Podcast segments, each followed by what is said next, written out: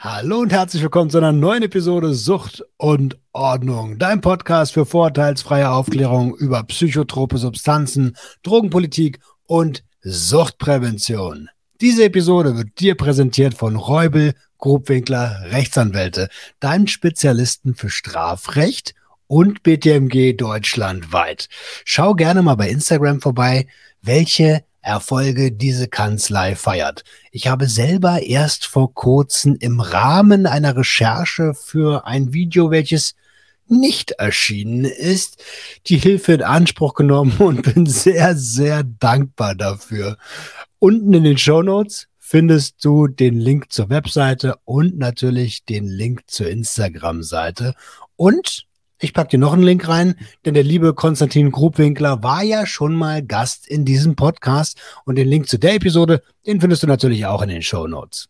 Natürlich möchte ich mich auch noch bedanken und zwar haben wieder ein paar von euch gespendet. Ähm, die liebe Angelika hat 10 Euro via PayPal gespendet. Vielen, vielen lieben Dank. Und das ist nicht eine einmalige Spende, das ist eine monatliche Spende. Das ist mir erst beim zweiten Mal hingucken aufgefallen. Angelika, du bist richtig krass. Vielen lieben Dank für deine Unterstützung. Und die liebe Chiara hat einen Fünfer gespendet. Und da bin ich auch sehr, sehr dankbar drüber, denn ihr wisst, das Geld fließt wie immer direkt ins Unternehmen zurück. So, was gibt es bei mir noch zu erzählen? Es ist Staffelfinale der Gangster, der Junkie und die Hure vom SWR 3. Hört euch das gerne an. Die letzte Episode ist meine Völlerei. Und ich kann es ja schon anteasern, Staffel 2 wird es geben. Ich glaube im Mai. Und jetzt geht's zur Episode mit dem lieben Harris.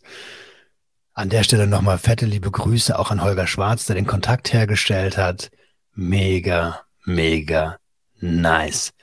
Doch bevor wir loslegen, denk bitte daran, du bist ein Geschenk für die Welt.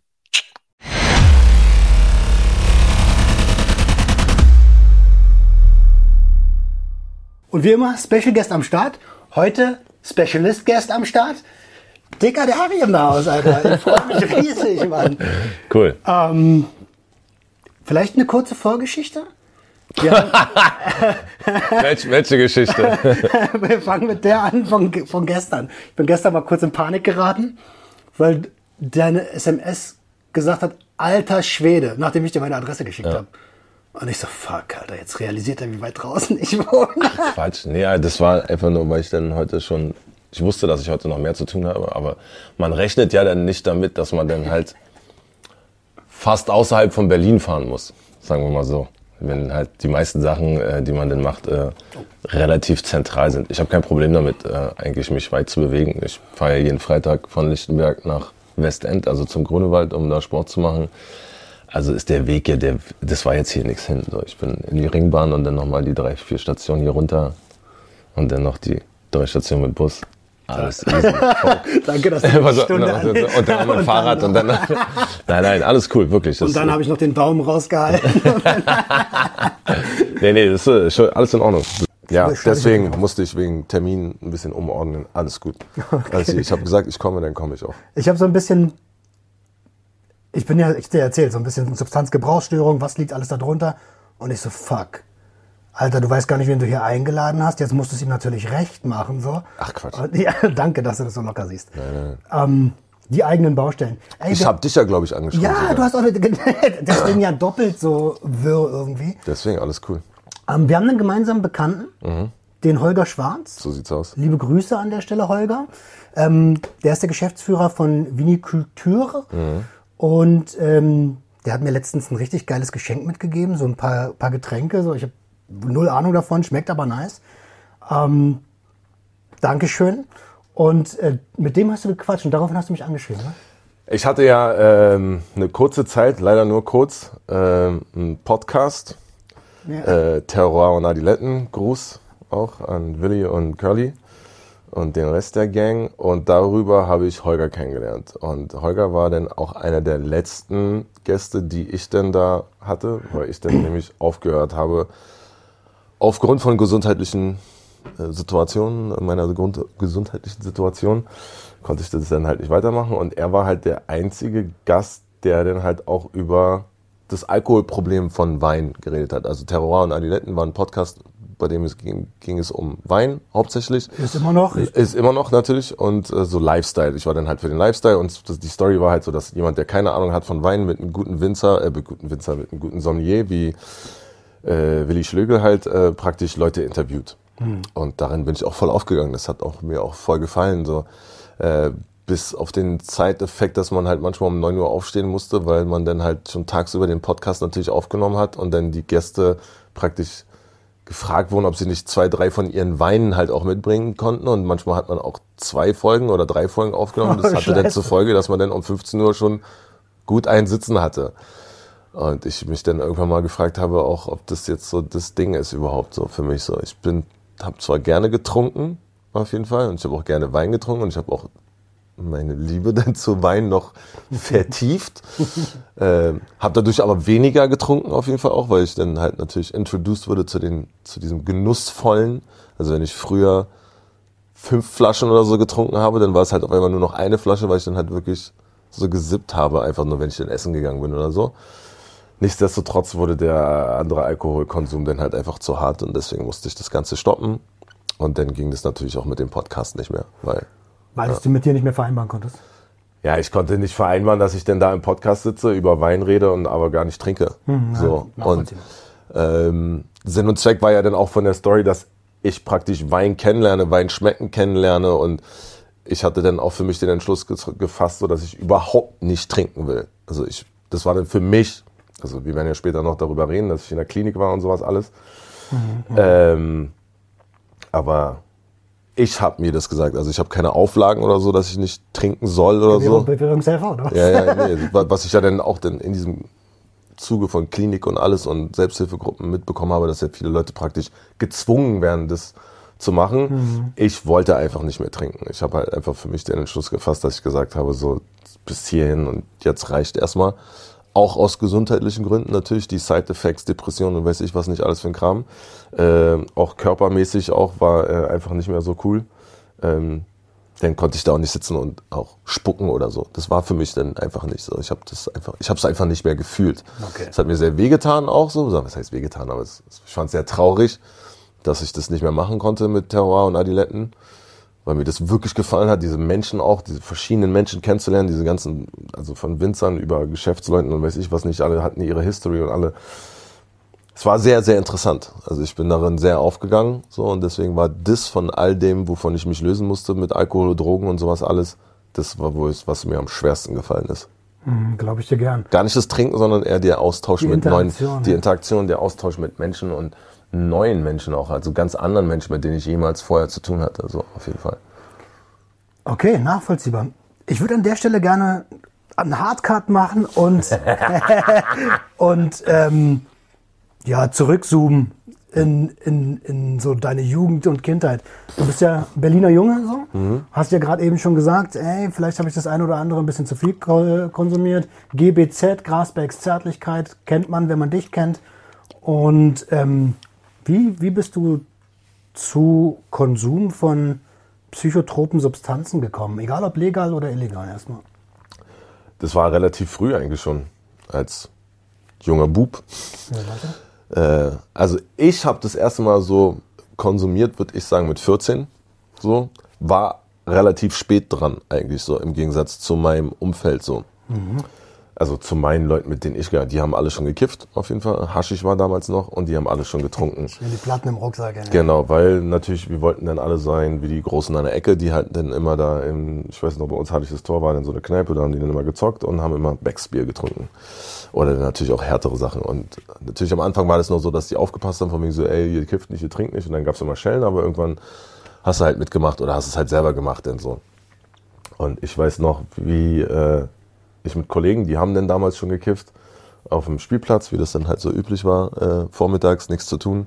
Und dann ja, bauen und dann so, ja, hier, ey, du musst mal probieren. Und dann so, nee, mache ich nicht. Was dazu die Vorgeschichte war, warum ich so lange gebraucht habe, mein Onkel, der am selben Tag Geburtstag hatte wie ich, der war nur fünf Jahre älter, äh, an einer Überdosis gestorben ist. Uh. Äh, meine Mutter hat ihren Bruder praktisch bei deren Mutter, meine Mutter hat ihren Bruder gefunden auf der Couch mit einer Überdosis. Oh, und ich hatte eine sehr enge Bindung zu meinem Onkel. Vielleicht an der Stelle ganz kurz, das sage ich jedem, egal ob Promi oder in Anführungsstrichen Normalo. Alles kann hier, nichts muss, wenn es irgendwas gibt, was du nicht sagen willst. So. Dann sage ich das nicht. Ja, genau.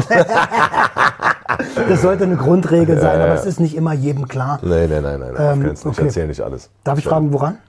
Hero. Überdosis, Hallisches Ja, Tor. ja. Ah, ist ja immer Und- noch voll präsent da, ne? Ja, ja. Und auf jeden Fall war das für mich eine gute Abschränkung, überhaupt Alkohol, Kiffen, bla, irgendwas zu machen, weil ich dachte, okay, da ist jemand gestorben, den ich gut kenne und der ist an Drogen gestorben, also werde ich keine Drogen nehmen. Deswegen war ich ein Spätzünder praktisch bei uns. Schnitt wieder, Spielplatz, äh, bla, du kannst nicht reden, wenn du das nicht probiert hast. Hat eingeleuchtet. also habe ich, hab ich gezogen an dem Haschisch-Joint. Fand ich voll geil. Hab dann gekifft. Äh, natürlich dann erstmal äh, Haschisch nur. Ähm, hab dann auch kurze Zeit später angefangen mit äh, einem Bierchen hier ab und zu mal. Dann fing schon Party Life an. Dann bin ich nach Jamaika mit 17, hab dann da Gras angefangen zu rauchen. Alkohol war stetig immer dabei. Ich habe viel zu der Zeit viel Gin gesoffen aufgrund von Westside, Snoop Dogg, Gin and Juice und sowas alles. Also war Gin and Juice so. Gin war eigentlich das erste, was ich viel gesoffen habe. Okay. Also Bier, Gin, äh, meiner äh, nach Jamaika, da geackert. Da haben sie mich sogar Gin and Juice genannt, weil ich so viel Gin and Juice gesoffen habe. Ähm, ja, dann zurückgekommen. Dann Musikkarriere, Gras, Becks und Zärtlichkeit. Also ich kam zurück, alle waren auf Gras auf einmal. Hallisches Tor, krassester Umschlagplatz für Gras damals. Ich mittendrin, angefangen mit Auflegen, angefangen mit Rappen, GBZ, Gras, Becks, Zärtlichkeit. Der Rest ist History. Was bist du für ein Baujahr? 77. Oh, okay, alles klar. Ich bin 85er. Ähm, aber in Tempelhof sah es eigentlich nicht anders. Ey, Also, es ist Berlin, also, also, also ich glaube allgemein überall. Also da kannst du aus einem Dorf kommen oder aus, aus einer Stadt wie Berlin. Ähm, ich glaube sogar auf dem Dorf oder auf dem Land ist es sogar, glaube ich, noch ein bisschen intensiver und schlimmer. Äh, je nachdem, so wahrscheinlich Bayern, wahrscheinlich noch übrig, weil halt dann heißt es ja so, ey, ab 12 Uhr kann man ein Bierchen trinken, weil Bier, flüssig, Brot und bla. Ich meine, wir leben in Deutschland. Ein Grundnahrungsmittel. Das, genau, das Grundnahrungsmittel, Alkohol. Und ich glaube, umso mehr man sich denn damit befasst, auch so wie krass Alkohol eigentlich angepriesen wird, zum Beispiel, äh, dann äh, schüttelt man schon mit dem Kopf. Ich meine, Alkohol ist allgegenwärtig überall, selbst bei Sportveranstaltungen. Weißt du? Gerade bei Sportveranstaltungen. Gerade bei das ist Sport. so verrückt. Ja. Wusstest du, wahrscheinlich weißt du das, weil du dich mittlerweile mit dem Thema bestimmt aus, gut auseinandergesetzt hast, dass 14-Jährige unter Aufsicht der Eltern Hartstoff saufen dürfen? Das ist legal. Nee, das wusste ich nicht. Das ist über. Das ist Ich habe auch meinen ersten, meinen richtigen ersten Absturz habe ich gehabt, tatsächlich mit meiner Mutter. Okay. Also, das weiß ich noch. Also den ersten Kater, was heißt Absturz so, aber bei mir war es auch so, ich habe so Erinnerungen, wie meine Mutter geputzt hat in Kneipe. Also, kommen, also ich bin halt in meiner deutschen Familie äh, groß geworden. Ähm, und ich weiß noch, wie meine Mutter in Kreuzberg, Schönleinstraße, irgendwo in der Seitenstraße in der, in der Kneipe geputzt hat und ich halt mang den Fässern im Keller. Also ich habe schon immer diesen Duft, also ich finde Befriedigung sogar darin, in in Club zu gehen und diesen bestimmten Duft, wenn es leer ist und dieser kalte Rauch und Bier und so, das erinnert mich an meine Kindheit. So ein bisschen das ist Wohnzimmermäßig, kaputt ne? eigentlich so. Ja, ja. Ja, kenn ich. Nee, nicht mal Wohnzimmer, noch schlimmer, Kneipe. Ich habe meinen Opa immer damals aus der Kneipe abholen dürfen, als Sechsjähriger so. Mhm. Hol doch mal den Opa ab. Den völlig besoffen aus so einer Eckkneipe mal rausgeholt und ich kann es gut nachvollziehen. Mein Großonkel hatte in, in der Langscheidstraße eine Kneipe Mhm. und da habe ich als Kind rumgehangen und immer Flipper gespielt. Also kennst du Mhm. bestimmt. Da bist du der King in dieser Kneipe, weil du der einzige Minderjährige da drin bist Ja, und die klar. alle so mit ihr. Für die war das ja ein zweites Wohnzimmer. Das ist ja, Ja, wirklich genau. ähm, jetzt hast du gerade gesagt, okay, mit 14 angefangen, den ersten Dübel zu rauchen. Haschisch war ja damals noch Standard, bevor die Blüten kamen. Ähm, aber vorher schon Tabak geraucht? Vorher schon Alkohol Nee. getrunken? Nein, nein, Also Cannabis war deine, er deine Einstiegsdroge. Ja, gar, also du, das kann sein, dass ich vielleicht schon vorher mal ein Bier gesuppelt habe oder so. Ich will mich da jetzt gar nicht festlegen. Das, ich würde sagen, für mich ist beides mit 14 passiert, einfach so. Es war so 13, 14. Ich sage immer 14, weil ich halt dann schon spät eigentlich dran war, weil dann so von der Zeitrechnung, dann bin ich immer ein paar Mal nach Amerika und bla und konnte mich noch ein bisschen wehren dagegen, aber spätestens mit 16, 17, weiß ich, war ich da fest verankert, auf jeden Fall mit täglich Saufen und Kiffen. So, das war bei uns da H-Town einfach so. Das hat einfach jeder gemacht und dass wir jeden Tag Tommy Weisbecker Haus gehen und äh, irgendwie versuchen, da eine, einen Stein irgendwie klar zu machen und ähm, dann halt abends am Imbiss abkleben oder halt dann vor der Antenne und ein Bierchen saufen. Und eine schöne 05er Dose. Stani, ne? Stani. So war das dann halt so. Und es ist ja auch gar nichts irgendwie in, in unserem Kopf denn Verwerfliches gewesen. Nee, war, war ein Lifestyle. Das war ein Lifestyle. Äh, wie hattest du zu dem Zeitpunkt eine Perspektive im Leben? Weil, ähm, worauf ich hinaus will, ich, ich versuche immer Parallelen zu ziehen so. Und bei mir war es so, ich war einfach ein perspektivloser Jugendlicher, der niemals gedacht hat, er wird jemals 30 und sich deswegen gegeben hat. Nee, ich hatte keine Perspektive. Also keiner von uns, glaube ich. Also bei uns war halt gängig natürlich äh, kleinkriminelle Angelegenheiten zu regeln, um das nicht zu vertiefen. ähm, Liebe Grüße an die Cops. man hat halt von Tag zu Tag gelebt so. Also man hat halt sein Business gehabt, abgesehen dann von dem, was man dann halt von H-Town halt kannte. Mhm. Aber darüber hinaus gab es dann noch andere, aber dass man jetzt gesagt hat, so ich werde jetzt dann Rapper oder DJ oder BVG, äh, U-Bahn-Fahrer oder Polizist, gibt es bei uns auch welche, die Polizist geworden sind oder Security oder irgendwas oder überhaupt irgendwas. Mhm. Überhaupt äh, irgendwas? Nein, nein, gar nicht so. Also da gab es einfach keine ich glaube auch gar nicht, dass man sich darum so Gedanken gemacht hat, so Perspektive, was werde ich, sondern weil wir einfach in den Tag hineingelebt haben. Glaube ich, ist denn zum Beispiel so, wenn ich jetzt gerade drüber nachdenke, war, glaube ich, die Vorstellung, ein Tischtennisspieler zu werden, professioneller, eher gegeben als alles andere, weil bei uns, wir haben viel Tischtennis gespielt, auf jeden Fall. Also wir können, Hallisches Talk kann jeder Tischtennis zocken. Also aus meinem Jahrgang, alle aus meinen Freunden, zieht dich jeder ab. So, das ist Fakt. Kann nicht, jeder kommen. Kann jeder kommen. ähm, deswegen glaube ich, ist denn, wenn man das so sieht, auf jeden Fall eher gegeben, jeder von uns hätte Tischtennisprofi werden können, wenn wir in den Verein gegangen wären oder so. Weil wir einfach richtig krass zocken können. Und war das, also bei, bei uns war es dann so äh, B-Ball, wir haben immer Streetball gespielt, 3 gegen 3 auf dem Halfcourt. Nee, wir haben Tischtennis gezockt. Und war das so, ich weiß ja nicht, wie krass du das gemacht hast. War das so vielleicht das erste Mal checken, okay, das könnte mein Ticket hier raus sein? Was? Tischtennis? Ja? Nein. ich habe ja gerade gesagt, wenn dann überhaupt. So daran hat auch keiner gedacht. So klar gab es bei uns ein paar, die haben äh, Südring gespielt, so Fußball, aber da war keiner, der irgendwie jetzt gedacht hat, er wird der neue Maradona oder irgend sowas. Okay, okay. Äh, und Basketball gab es natürlich auch. Ich habe auch Basketball mal gespielt, so, aber da war jetzt keiner, der irgendwie gesagt hat, wir, wir konnten alles eigentlich. Wir konnten Basketball spielen, wir konnten Fußball spielen. Tischtennis war dann, glaube ich, das, was am krassesten war. Wir kamen dann mit unseren krassen Kellen und sowas alles. Schon noch gewachsen. Und, und, dann kleine Kellen sogar. Eine Zeit lang haben wir dann mit kleinen Kellen auch gespielt so. Aber ich glaube, primär war denn Dach äh, da schon das Side-Business, was man da gemacht hat, weil mit Tischtennis hast du ja kein Geld gemacht. Mhm, okay, so, weißt du? Und ähm, dann dabei halt immer kiffen und saufen. Wann hast du mit Mucke angefangen? Richtig mit Mucke angefangen, eigentlich als, als Jamaika wieder kam mit 18. Mhm. Ich habe vorher schon, haben wir in unserem Jugendzentrum Antenne, Gruß, ja, wir haben alles probiert, äh, dass das uns was wird. Ähm, wie hießen der nochmal? Sascha, glaube ich. Sascha und Stefan, glaube ich. Oder Peter, keine Ahnung. Auf jeden Fall hatten die ein kleines Studio unten im Keller. Und da habe ich mit Kumpels, haben wir so ähm, ähm, Nothing But a G-Thing nach, nachgerappt. So. Da waren dann zwei Brüder, äh, Yomi und Toni.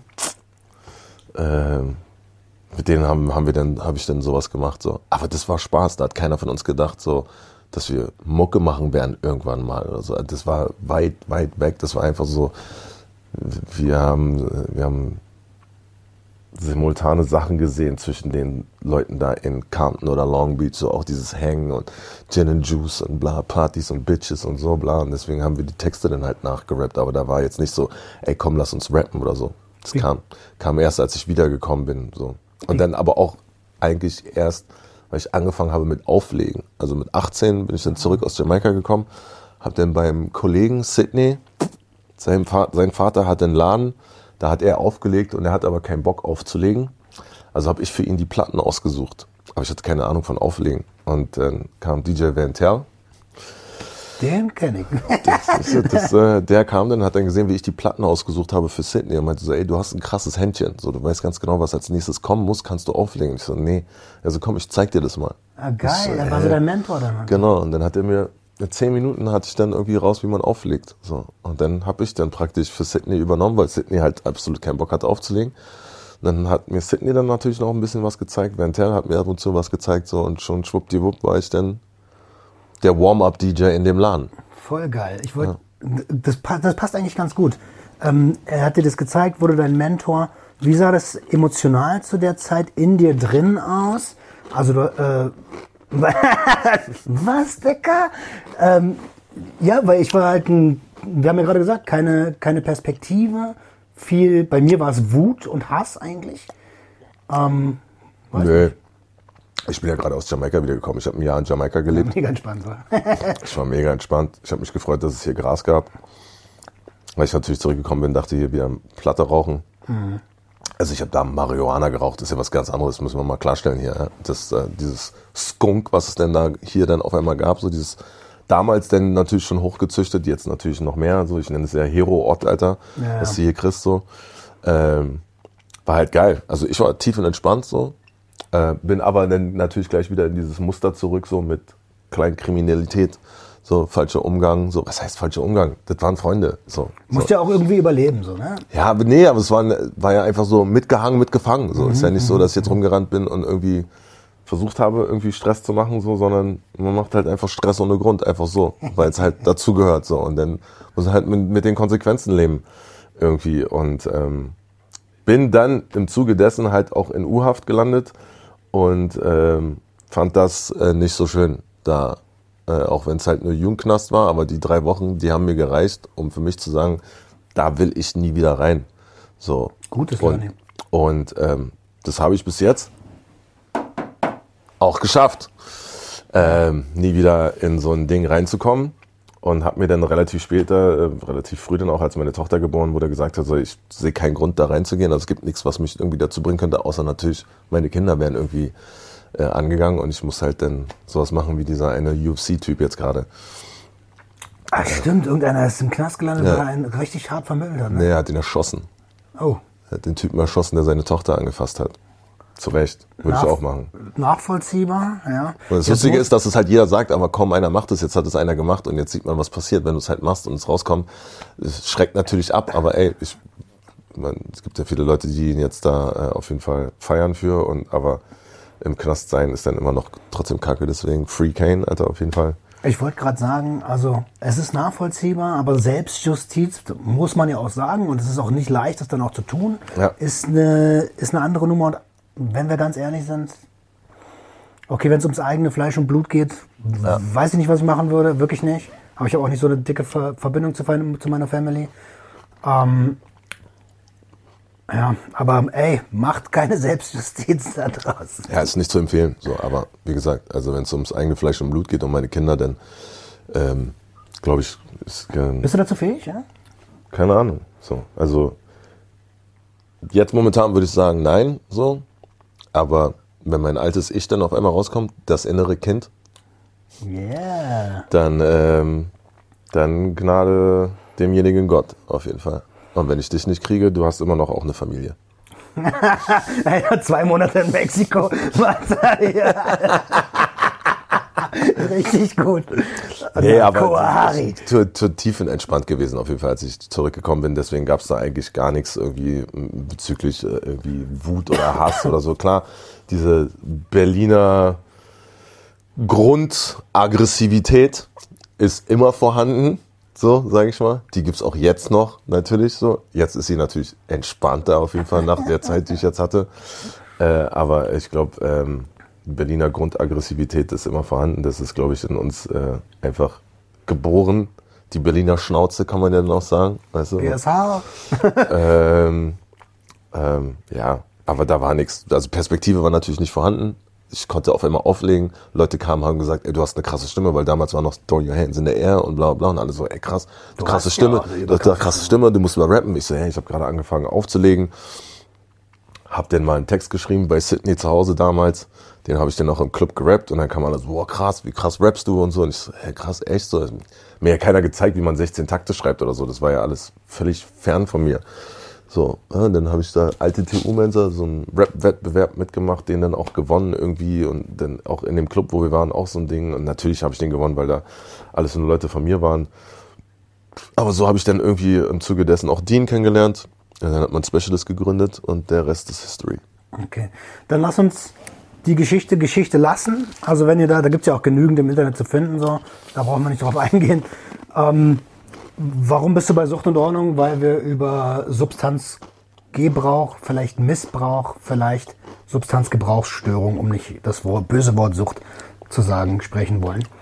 Ähm, als dann so die Mucke angefangen hat und äh, das gewachsen ist, da passiert ja auch was in einem drin. Ähm, wie, wie sah deine, die, also nur wenn du darüber reden willst, ne? Wie sah das aus? Welche Substanzen kamen dazu? Hast du gedacht, du musst funktionieren? Hast du gedacht, boah, ich gebe mir jetzt einfach böse, ich kann jetzt? Nee, dazu muss man, glaube ich, sagen auch, dass ich äh, früh auch, also mit 15, 16, relativ auch schon schnell Koks genommen habe. Mhm. So. Ähm, das dann in Jamaika auch weiterging. Krasses Koks gewesen. Nasaler Konsum? Äh, ja. Und als ich zurückgekommen bin, wurde es dann verstärkt, also so 19, 20. Und dann habe ich ja geheiratet. Ich habe dann die Mutter meiner Kinder, den Vater geworden und dann war relativ klar, dass ich damit aufhören werde, auf jeden Fall. Also zumindest mit Koks. Gras war immer so, saufen. Ich habe nie im Gegenwart meiner Kinder gesoffen. Geil. Oder gekifft oder so. Was natürlich ich habe immer gedacht, so die Leute denken sowieso schon, ich bin Psychopath, so. Und ich konnte es selber nie sehen, wenn ich Leute gesehen habe, wenn die schon mit ihrer Kippe irgendwie an ihrem Kind rumgefummelt haben. Mhm. Also wollte ich natürlich auch nicht Dings. Ich hatte immer zu Hause eine, eine Kifferecke oder ein Kifferzimmer sogar. Glücklicherweise konnte ich das denn so, weil halt dann meine Ex-Frau ja auch gut verdient hat, ich auch. Also hatten wir dann immer ein extra Zimmer, das war dann so das Künstler-Kreativzimmer, da habe ich dann gekifft. Ich habe immer nur gekifft, wo meine Kinder schon gepennt haben. Oder ich wusste, ich gehe ins Studio dann und meine Ex-Frau dann, also die Mutter dann mit den Kindern war. Ich habe das nie gemacht, so. Ich kenne das gar nicht so. Das war irgendwie das bei mir so ein ja, das, Anstand. das ist verantwortungsvoll. Genau. Und deswegen habe ich eine Zeit lang, also in dieser ganzen Rap-Karriere eigentlich, gar nicht groß, sage ich jetzt mal, Hardcore-Drogen konsumiert. So gesoffen, ja, auf Tour und sowas auch, dann vielleicht mal eine Line oder sowas, aber wie das dann später ausgeartet ist, ich sag jetzt mal die letzten fünf Jahre, mhm. äh, gab's nicht. Deswegen gab's immer nur Bier. Also Klar? Also war Image. Ja, das, also dieses Grasbecks und Zärtlichkeit, das war brutal. Also da, das ist no shit. Also wenn wir da äh, Specialist-mäßig da drei Kästen auf dem Rider zu standen hatten, so, dann wurden die drei Kästen auch weggemacht. So, also das war gar nichts. Und Hard-Alk war zu der Zeit eigentlich nur Jim Beam. Und so Koks kam eigentlich so zu Silvester vielleicht mal oder wenn eine krasse Tour war und dann der Abschluss-Dings oder so. Sonst gab es da nicht so. Ich weiß noch, wir haben mal Pilze genommen. Ich in meinem Leben vielleicht zwei oder dreimal Pilze genommen. So. Darauf, das wollte ich dich auch noch also, fragen, die Psychedelika. Und wie, wie kamst du darauf klar? War das was? Todes hat gelacht, das war voll geil. So, das war cool, aber es war einfach nicht so, dass ich gesagt habe, so ich muss es immer machen. So, das war mal cool. So, mhm. die paar Male, die ich es gemacht habe, war es geil, aber es ist jetzt nicht, dass ich irgendwie dann danach gesagt habe, so ich muss das jetzt unbedingt weitermachen oder so. Aber das klingt doch alles eigentlich nach einem Recht vernünftig. Also in uns. Ich habe immer bewusst gemacht eigentlich. Okay, okay, genau. Bis auf Recht vernünftig. Saufen und Kiffen, was halt so zu ich sage ja so zum, es gab immer so zwei, zwei Sachen. Es gab immer dieses normale Alltag, Familie da wurde meistens immer erst abends einer gebläst, so mhm. einfach so, zum Schlafen gehen oder so. Oder äh, dann ins Studio halt so, weil tagsüber musste ja kind, Kindergarten, bla, Schule, bla, wurden die auch älter, bla, musste ich kümmern. Ex-Frau auch, Künstlerin auch mal weg auf Tournee, dann alleine mit den Kindern, also da war nix so, also immer bewusst gewesen. Saufen sowieso nicht so. Und dann gab's halt dieses so Studio, Tour wo, oder Wochenende da natürlich dann am Tag fünf Gramm weggeballert oder sowas, keine Ahnung, also gekifft. Mhm. Und gleich los ins Auto, pff, erstmal ein Bier auf, so. Klassenfahrtmäßig. Klassenfahrtmäßig, so. Auf Tour war natürlich noch schlimmer, dann schon zehn Gramm vielleicht am Tag weggebläst, so. Weil dann aufstehen und wirklich so erstmal so dann, Bier, so, äh, und völlig Hacke auf die Bühne gehen und Texte vergessen und so. Rockstar-Lifestyle. Richtig, richtig Rockstar-Lifestyle. Okay. Ähm, das, ich, hatte, ich hatte einen ganz anderen Lebensstil, aber mein, erst, mein, Ich hoffe. mein erster Griff war morgens auch immer erstmal, wo ist die Bon, Alter? Und Ja, dann habe ich mich genau. nochmal weggeschossen. Also ich habe gedacht, ich schlafe noch eine Runde, aber ich war eigentlich todeshigh einfach. Und konnte noch einfach mich eine, eine Stunde nicht bewegen, bis ich dann irgendwie mal zur Schule gegangen bin. Also, Das hatte ich gar nicht so. Bong, ich habe Bong immer gemacht, aber ich habe das immer Aushorchen genannt, weil ich konnte einfach nicht eine ganze Bong. So, das ging gar nicht. Also entweder habe ich mein Lungenvolumen nicht so und dann habe ich immer Kumpels gehabt, die haben dann immer Bong geraucht, sondern haben die anstatt das Kickloch dann loszulassen, haben die es mir immer gelassen, dann habe ich nur das Ah, Kickloch okay. gelassen und dann war ich schon fertig mit der Welt. Also ich war überhaupt nicht, ich weiß noch, wie ich bei, bei meinem Nachbar, ich glaube Olaf hieß der, der hat immer Eimer geraucht. Ich habe einmal in meinem Leben so ein Eimer-Ding, ich glaube, aus seinem Fenster rausgekotzt, weiß ich noch. und Ich habe da unten gewohnt und also aus seinem Fenster rausgekotzt und in dem Moment kam mein Vater Oh nein. mit dem Auto so und ich so. das war so, fuck, Alter. Mein Leben ist gefickt, Alter. Ja, das war schon äh, heftig auf jeden Fall. okay, spannend. Meen Äbte Klee? Nee, habt ihr mir nie klebt, habt ihr beten. Geil, Alter. Ey, also die ganze Zeit, wo du erzählst, habe ich dieses Video im Kopf und denke mir so, Alter, ihr habt euch doch da hart gegönnt, Digga. Oh ja. Ja, also Ja, ich sag ja, das, das ist zum Beispiel so ein Moment, da wurde dann auf jeden Fall auch alles gemacht. Weil dann halt auch so, also ich weiß noch, ich wurde aus dem Club rausgezogen an dem Tag. So, weil Spectre halt dann gesagt hat, so, wir drehen jetzt das Video. Also wir wussten gar nichts davon. Oh nein. So, ich war alleine im Club irgendwo, wurde rausgezogen aus diesem Club, reingesteckt in dieses Hotelzimmer, Sigi war da, alles war da, was da war und war so, und jetzt los. Und wir so, fuck. okay, und dann ging's los, Alter. aber legendäres Video, legendärer Track, Ja, also das war auf jeden Fall alles also, richtig gemacht, Alter. Ja, ja, das war heftig. Nee, und das, ich sag jetzt mal, das ist, es ist gar nicht so überspitzt, was da passiert ist, so in dem Video, weil das ist, ich sag nicht regelmäßig passiert zu der Zeit, aber schon gut oft so. Jetzt muss, muss man vielleicht an der Stelle auch erklären, so als, als Musiker mit Reichweite, mit Hype, mit dem Leben, was du auf einmal führst, so musst du ja auch irgendwie verarbeiten. Und viele, die ich kenne, die, also wir werden ja sicherlich auch noch auf Rap und Drogen zu sprechen kommen. Viele, die ich kenne, die, die Künstler sind so, die haben halt über Druck abliefern, abliefern, abliefern und flüchten sich deswegen auch ger oft gerne in in Stoff. Wie war das bei dir? Nicht so. Ich habe nie Druck empfunden. Ah, okay. Ich habe keinen Druck empfunden. Ich habe gemacht, was ich mache, weil ich es machen wollte. Geil. Ich habe nie Druck oder irgendwas gefühlt, so, dass ich irgendwas abliefern muss oder so. Ich, ich habe ja Mucke nie für andere gemacht. Ich habe Mucke für mich gemacht und für, im Fall jetzt von Siggi, mit, um mit Siggi was zu machen oder wenn es dann mit Dean war, um mit Dean was zu machen. So. Ähm, mir wurde oft Druck gemacht, aber ich habe mich nicht stressen lassen. Im Gegenteil, ich habe dann eher gesagt, nee, ich habe keinen Bock, ich mache dann lieber was alleine. So. Geile Also, Eigenschaft, Alter. ähm, ich habe mich da nie stressen lassen. Weil ich hatte, ich hatte dann aber halt auch das Glück, dass ich ja auflegen konnte. Ich habe ja parallel die ganze Zeit trotzdem weiter aufgelegt. Das heißt, mich hat dieses Rap-Ding, das war wie ein Hobby eigentlich so. Rappen war für mich ein Hobby eigentlich, was dann zwischendurch dann immer wieder ein Hauptjob wurde, wenn es dann halt nötig war. So, Okay, also erforderlich. Standbeine Genau. super gut, Alter. Super, super gut. Ich habe ja dann auf meinen eigenen Aftershow-Partys sogar aufgelegt, verstehst du? Und ähm, wenn dann Rap mal nicht so lief oder wenn dann halt mal Pause war oder Produktionspause oder überhaupt Produktion gerade liefen, dann tritt's ja nicht auf. Dann habe ich trotzdem am Wochenende aufgelegt. Also ich habe trotzdem, ich habe eigentlich, ich sage jetzt mal, saufen, sauftechnisch und so habe ich eigentlich doppelte Belastung gehabt. Weil wenn dann keine Auftritte da waren, bin ich ja trotzdem am Wochenende unterwegs gewesen im Club, was dann ja dann teilweise noch ein bisschen schlimmer war als nur nur eine äh, Dreiviertelstunde, Stunde auftreten und dann vorbei. So bist du halt im Club, kommst du auch erst um 1 Uhr hin, bist schon vorher eigentlich schon gut blau. Konzerte sind meistens vor 12 Uhr, weißt du? So kommst du um 1 Uhr im Club, legst zwei, drei Stunden auf, Alter, bist die ganze Zeit am Saufen. Wenn ich denke, die ersten paar Male, wo ich aufgelegt habe, da, wo ich noch nicht so einen krassen Namen hatte als DJ, hast du ja den ganzen Abend auch aufgelegt, dann hast du ja einfach den ganzen Abend einfach so einen hinter die Birne gekippt, so, so dass du teilweise die Plattenkoffer gar nicht mehr tragen konntest. Hast du zu der Zeit auch äh, Stimulantien genommen, um zu Nein, funktionieren? nein, nein. Nur Alk. Nur Also- Alk und Kiffen. Ah, Alk und Gras, ja, Ja, okay. sonst gar nichts. Koks kam erst 2013, 2014 wieder zurück, so nach Trennung von meiner Ex-Frau, Mhm. also von der Mutter. Was dann halt komisch war, weil ich habe aufgehört mit Kiffen. Also ich habe relativ schnell nach der Trennung einfach aufgehört mit Kiffen. Ich hatte keinen Bock mehr mit Ki auf Kiffen. Ich habe, während ich mein Joint gebaut habe, hab ich dieses Ding angeguckt und hättest du mir einen Abend vorher gesagt, da saßen wir noch alle zusammen, hättest du mir einen Abend vorher gesagt, Digga, ab morgen kiffst du nicht mehr für den Rest deines Lebens. Ich habe mich totgelacht und er hat gesagt, bau mal ein.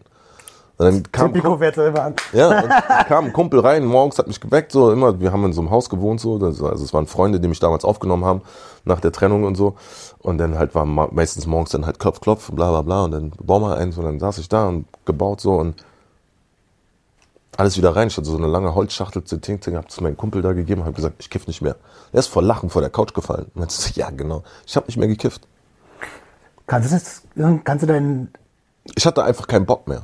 Ich war, ich war dem überdrüssig. Ich habe keine Ahnung, weil wie gesagt, hättest du mir einen Abend vorher, bevor ich ins Bett gegangen bin, wo ich noch drüben bei meinem anderen Kumpel, denn, wo wir gebläst haben, gesagt hättest, ey, ab morgen kippst du für den Rest deines Lebens nicht mehr, hätte ich mich totgelacht und hätte gesagt, ja genau, halt dein Maul, bau ein. Das war, irgendwas ist passiert, dass ich da saß und den Joint gebaut habe und gesagt habe, ich will nicht mehr. Ich habe keine Lust mehr. Ich habe den gebaut gerade so und habe den einfach unfertig da rein, die Holzbox zu und habe gesagt, hier kannst du alles haben. Da war mein Gras drin, mein Dings, die Filtertipps und weiß ich was nicht, bla. Hab gesagt, hier nimm, kannst die Box haben. Und dann habe ich nicht mehr gekifft. du bist öfter so jemand, der harte, radikale Ja. Dinge umsetzt in sein Leben, ne? Und Ja. dann aber einfach, also, Ja. äh, gedacht, gemacht. Ja. Es war die Hölle. Es war die Hölle, weil ich einfach, glaube ich, drei Monate lang einfach jeden Tag so krass geschwitzt habe und dann halt natürlich fängt dieses Träumen an und alles und das war, war nicht so schlimm wie das, was ich jetzt gerade durchgemacht habe mit dem Alk auf jeden Fall. Äh, aber es war auf jeden Fall was los hier, Disco. Ja, ich glaube, der hat eine Zeitschaltuhr, vielleicht ist die Lampe im Arsch. Bru- Bruder, er lebt da, bei mir, er lebt da nur Disco so. Strobo, Alter. Der Atzen. äh, äh, auf jeden Fall habe ich einfach nicht mehr gekifft und hat dann, ich weiß gar nicht, wann ich das erste Mal dann wieder mal vom Joint gezogen habe und das, ich glaube mit Paul, ein oder zwei Jahren, auch wenn ich den Namen überhaupt sagen darf, vielleicht müssen wir den piepen. Ich weiß, Okay, nicht, ob man, ich, weiß, ich weiß nicht, ob man weiß, dass der kifft. Keine Ahnung. Fall. Nach dem Film weiß man eigentlich, na egal, Keine Ahnung, weiß ich nicht. Um. äh, kannst ja machen, einfach. Piep einfach. mache ich. ähm, bei dem mal an, sein, an seiner Lunte gezogen im Studio und lag dann zwei Stunden so. Und dann kamen die anderen rein und meinten so, Digga, Harry, was ist los? Und dann der andere Studio, der, der, hat, der hat am Joint von, von ihm gezogen. Und dann so, was, der kann doch nicht am Joint, weil der hat wohl echt immer extrem krasses, gutes Zeugs. Und das war so, der ist halt auch ein GBZ, Extrem krass heißt potent. ja, äh, halt auch ein alter GBZ. Und äh, der kam halt ins Studio und meinte so, bla, ich will halt unbedingt mal mit dir einen kiffen, bla bla bla. Und ich so, hey, krasser Typ, so, ich kenn, kenn dich auch so. Wäre mal ein Ding so nach, was war das, ja, nach sieben, acht Jahren Pause. Komm. Und ich hatte auch ein bisschen was zu feiern so in dem Studio. Ich hatte gerade musikalisch gerade was Gutes gemacht und dann, das hatte einfach gerade gepasst so. Wie ist denn das? Also hast du das, bei mir war es so, ich habe ewig Pause gemacht, dann habe ich äh, geraucht und ich hatte das Gefühl, also nicht alle, aber viele, viele Joints, die ich früher geraucht habe, knallen gerade auf einmal. Weil ich einfach über Ehrlich gesagt weiß ich gar nicht mehr so viel. Also same, same, Alter. Ich weiß nur, dass ich irgendwie wach geworden bin und gefühlt wie geschlafen. Also ich habe schon mitbekommen, weil dann so die Leute natürlich, ey, was mit dir? Und dann so, was? Alter, so, was ist passiert? So, mir war bewusst, ich habe an der Tüte gezogen, so, aber was ist passiert und warum und bla. Ich habe mich nicht schlecht gefühlt, so, aber ich war high as fuck. Und ich habe danach, glaube ich, Tonnen von Schokolade und Eiscreme und ges- gegessen. So. Ich bin halt so ein Monchi-Typ auf jeden Fall auch. So, ich habe immer schon immer Fressfleisch-Monchis gehabt des Todes. Aber da wusste ich auch so, also das ist überhaupt nichts mehr für mich so. Und ähm, ähm, Dann hast du geballert, oder was? Also in der Zwischenzeit. ich habe die ganze Zeit geballert. Ähm, wie, wie, was waren die Intentionen? Wolltest du nicht mehr kiffen, weil äh, Downer und mehr funktionieren? ich habe keine Ahnung. Ich weiß Ich nicht. Ich weiß nicht. Wirklich, ich habe keine Ahnung, warum ich nicht mehr gekifft habe. Nee, ich meine wegen, wegen Koks. Ach so, äh, kam einfach so. Ich habe dann, ja, ja, kannst jetzt auch diese typische, ja, mit den falschen Leuten oder so, aber war nicht, weil wenn, dann bin ich der Falsche gewesen, weil sagen, ich bin sehr. Ag Aggressor auf jeden Fall. Ich habe auch ziemlich schnell den Namen Teufel dann bekommen. Ähm, äh, Bock einfach auch ein bisschen, auch so ein bisschen, ja, 12, 15 Jahre verheiratet, so. Will, ich will nicht diesen Term benutzen, so auf Handbremse gewesen, so, weil ich konnte machen, was ich wollte. Ich hatte eine gute, eine gute, krasse Ehe. Mhm. Auf jeden Fall auch eine super Frau ist es gewesen. Die hat mich immer machen lassen. Also, so, dass ich sagen will, ich war so gezügelt, also auf gar keinen Fall, weil ich konnte immer durchdrehen auf, auf, auf, auch, raus, auch äh, auf Tourneen und so. Aber ich glaube, ähm, ich bin da noch nicht angekommen gewesen so und ich habe dann wahrscheinlich irgendwie gedacht, das gehört dazu irgendwie. Und das hat mir ja auch, auch wenn es nicht gut war für mich, sage ich jetzt mal im Nachhinein, ähm, trotzdem Touren geöffnet, weil es ja eine Gesellschafts- also gerade in dieser Szene so, auch gerade in Berlin, äh, gerade jetzt, wo heute wieder Fashion Week angefangen hat oder so, da natürlich auch viel. Und ich glaube, das war sogar das erste Mal, dass ich wieder geballert habe, denn vor, weiß ich was, vor sechs, sieben Jahren äh, auf einer Fashion Week Party. Und ich dachte so, oh, Könnte ich mal auch. Und dann auch so dieses typische mit ein paar Bräuten auf Toilette, bla, weißt du, so. Eigentlich dachte ich so, so du kommst jetzt zum Stich so und dann noch eine Braut rein, noch eine Braut rein. Und dachte, okay, drei Bräute werde ich jetzt nicht hier drinnen flanken, so, weißt du, ich meine so. und dann passen die, packen die was raus und dann, ja, okay, komm. Safer Use? Ja, was ist das? Was? Ja, genau. was, was, was ist dieses Safer Use? Hä? Okay. Nee, und dann, ähm, dann war es halt da so. Und dann natürlich, ähm, kein Unbekannter so, also komme ich auch schnell an sowas ran. Ähm, Kenne natürlich auch Hunds und Kunst, also kriege ich auch gutes Zeugs. Mhm. Und ähm, dadurch, dass ich gutes Zeugs bekomme, wollen die Leute dann auch mein Zeugs haben. Also habe ich dann meistens mehr bestellt auch, weil dann natürlich Großbestellungen, dadurch habe ich dann ein paar extra Dinge auch immer bekommen. Also hatte ich immer. Da sind wir wieder in Kreuzberg als Jugendlicher. Ich, ich hole, krieg, ich, äh, ich streich die Prozente ein. Okay, check. Ja, Standard, Digga, was ist denn los? Hat man sich jetzt nicht dabei, dabei gedacht, dass dann, selbst wo man denn von guten Leuten, guten Freunden zur Seite gezogen wurde, die dann nicht direkt mit dem Milieu, Milieu zu tun haben, aber Familien kennen, sagen wir mal so. Und es mhm. läuft ja nun mal auch alles über Familien. Und wenn du so ein bekannter Typ bist wie ich, abgesehen jetzt von Mucke, so, ich bin ein Berliner Kind, so, also in Berlin kennt man dich locker, deutschlandweit kennt man dich, wenn man ja. Hip-Hop. Und ähm, wenn man dann von Leuten, die halt äh, aus der Szene kommen und sowas nicht machen und sich dann Sorgen machen, weil die das dann hören, dass ich da Stammkunde bin bei irgendwelchen hm. Tickern, ja, Taxifahrern, ähm, dann macht man sich mal kurz Gedanken so, uh, ist vielleicht ein Dings, dann schraubst du einen Monat vielleicht runter. Ist dann wahrscheinlich auch der Grund gewesen, warum ich dann zum Beispiel sowas wie November angefangen mhm. habe vor fünf Jahren, sechs Jahren. Primär eigentlich wegen Alkohol, so, weil Alkohol ist der Trigger. Wenn ich saufe, wenn ich gesoffen habe, dann musste ich ballern. Bei mir auch. Auf, auf, kurz, auf kurz oder lang, sobald ich gemerkt habe, ich wollte besoffen, wollte ich was ballern. Weil ich wollte nicht so dieses, dieses Unkontrollierte, weil das kennen wir alle, das führt zu nichts Gutem, sage ich jetzt mal. Wobei natürlich zu ballern ist jetzt auch nichts Gutes. aber, man, aber man hält länger durch. Man, es gibt es diesen einen Moment, vielleicht kennst du den, diesen einen Moment, mhm. wo du denkst, oh fuck, jetzt werde ich aber ganz schön besoffen. Alter. Ja, genau. Und dann, dann ist es zu spät. Dann nutzt auch nichts zu ballern, so. so ja. Dann am besten viel Wasser trinken und dann kannst du ballern. Ich will keine Tipps geben. Scheiße.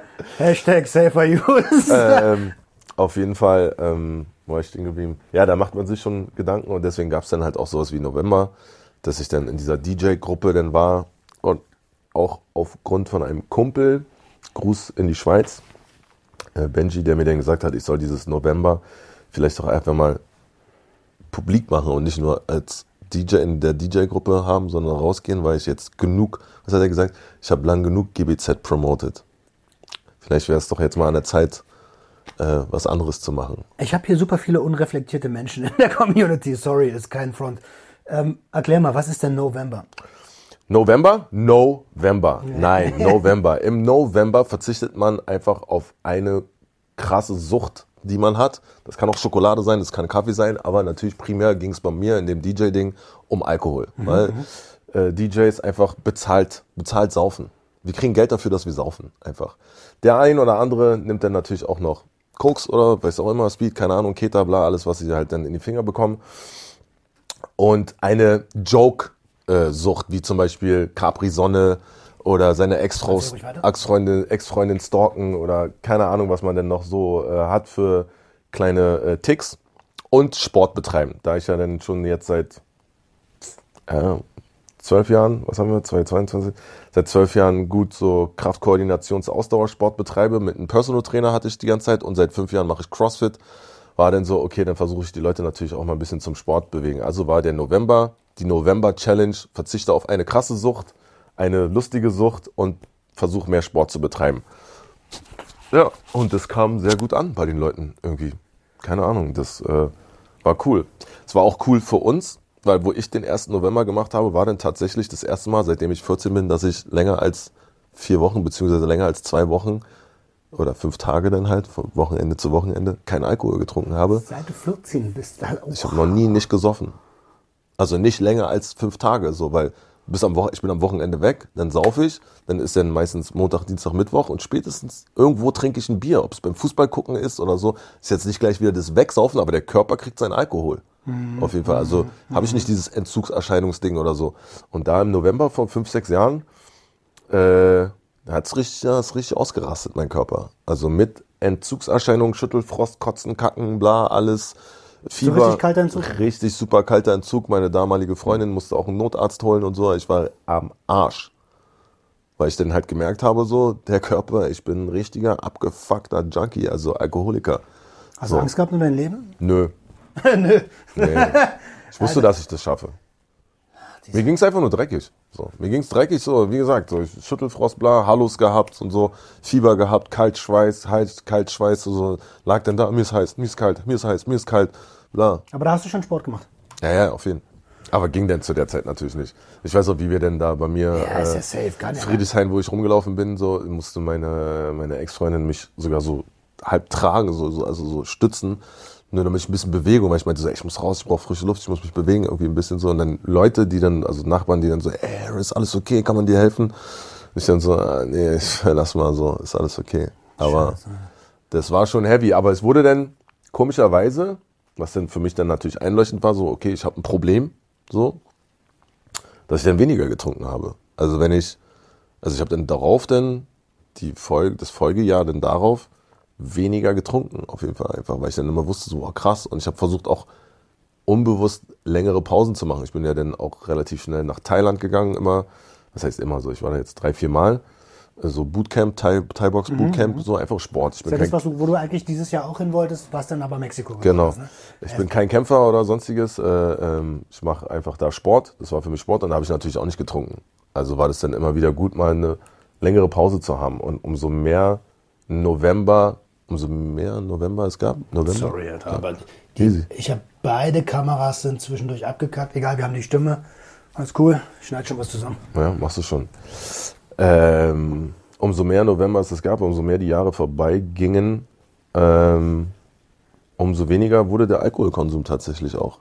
Also, wenn ich, ich sag jetzt mal übertrieben, zwei Flaschen Wodka in so einem DJ-Set weggeknallt habe, dann war das jetzt am Ende höchstens zwei, drei Longdrinks. Ist es übertrieben, zwei Flaschen Wodka? Weil du sagst, es ist übertrieben. Aber ist es übertrieben? Also es ist schon ein paar Mal passiert. Es ist nicht gang und gäbe gewesen. Also eine, eine auf jeden Fall. Jedes Wochenende. Also jeden, jeden Wochenende Tag. Ja. Also Jeden Wochen, also Freitag eine Flasche, Freitag, Samstag, Samstag. Sonntag. Naja, Sonntag muss nicht sein. Sonntag war dann vielleicht weniger, wenn man so bergheim gegangen ist oder so. Da war dann schon mehr Konsum von Drogen. So. Digga, du hast richtig zugelangt, Alter. Von Fuck yeah. yes, sir. Ey, Wo soll ich mich melden? auch, auch wenn wir jetzt so lachen, so, ne? Ey, Ich kann drüber lachen. es gibt Ich eine Message dahinter. Das ist hoffentlich jedem klar da draußen so.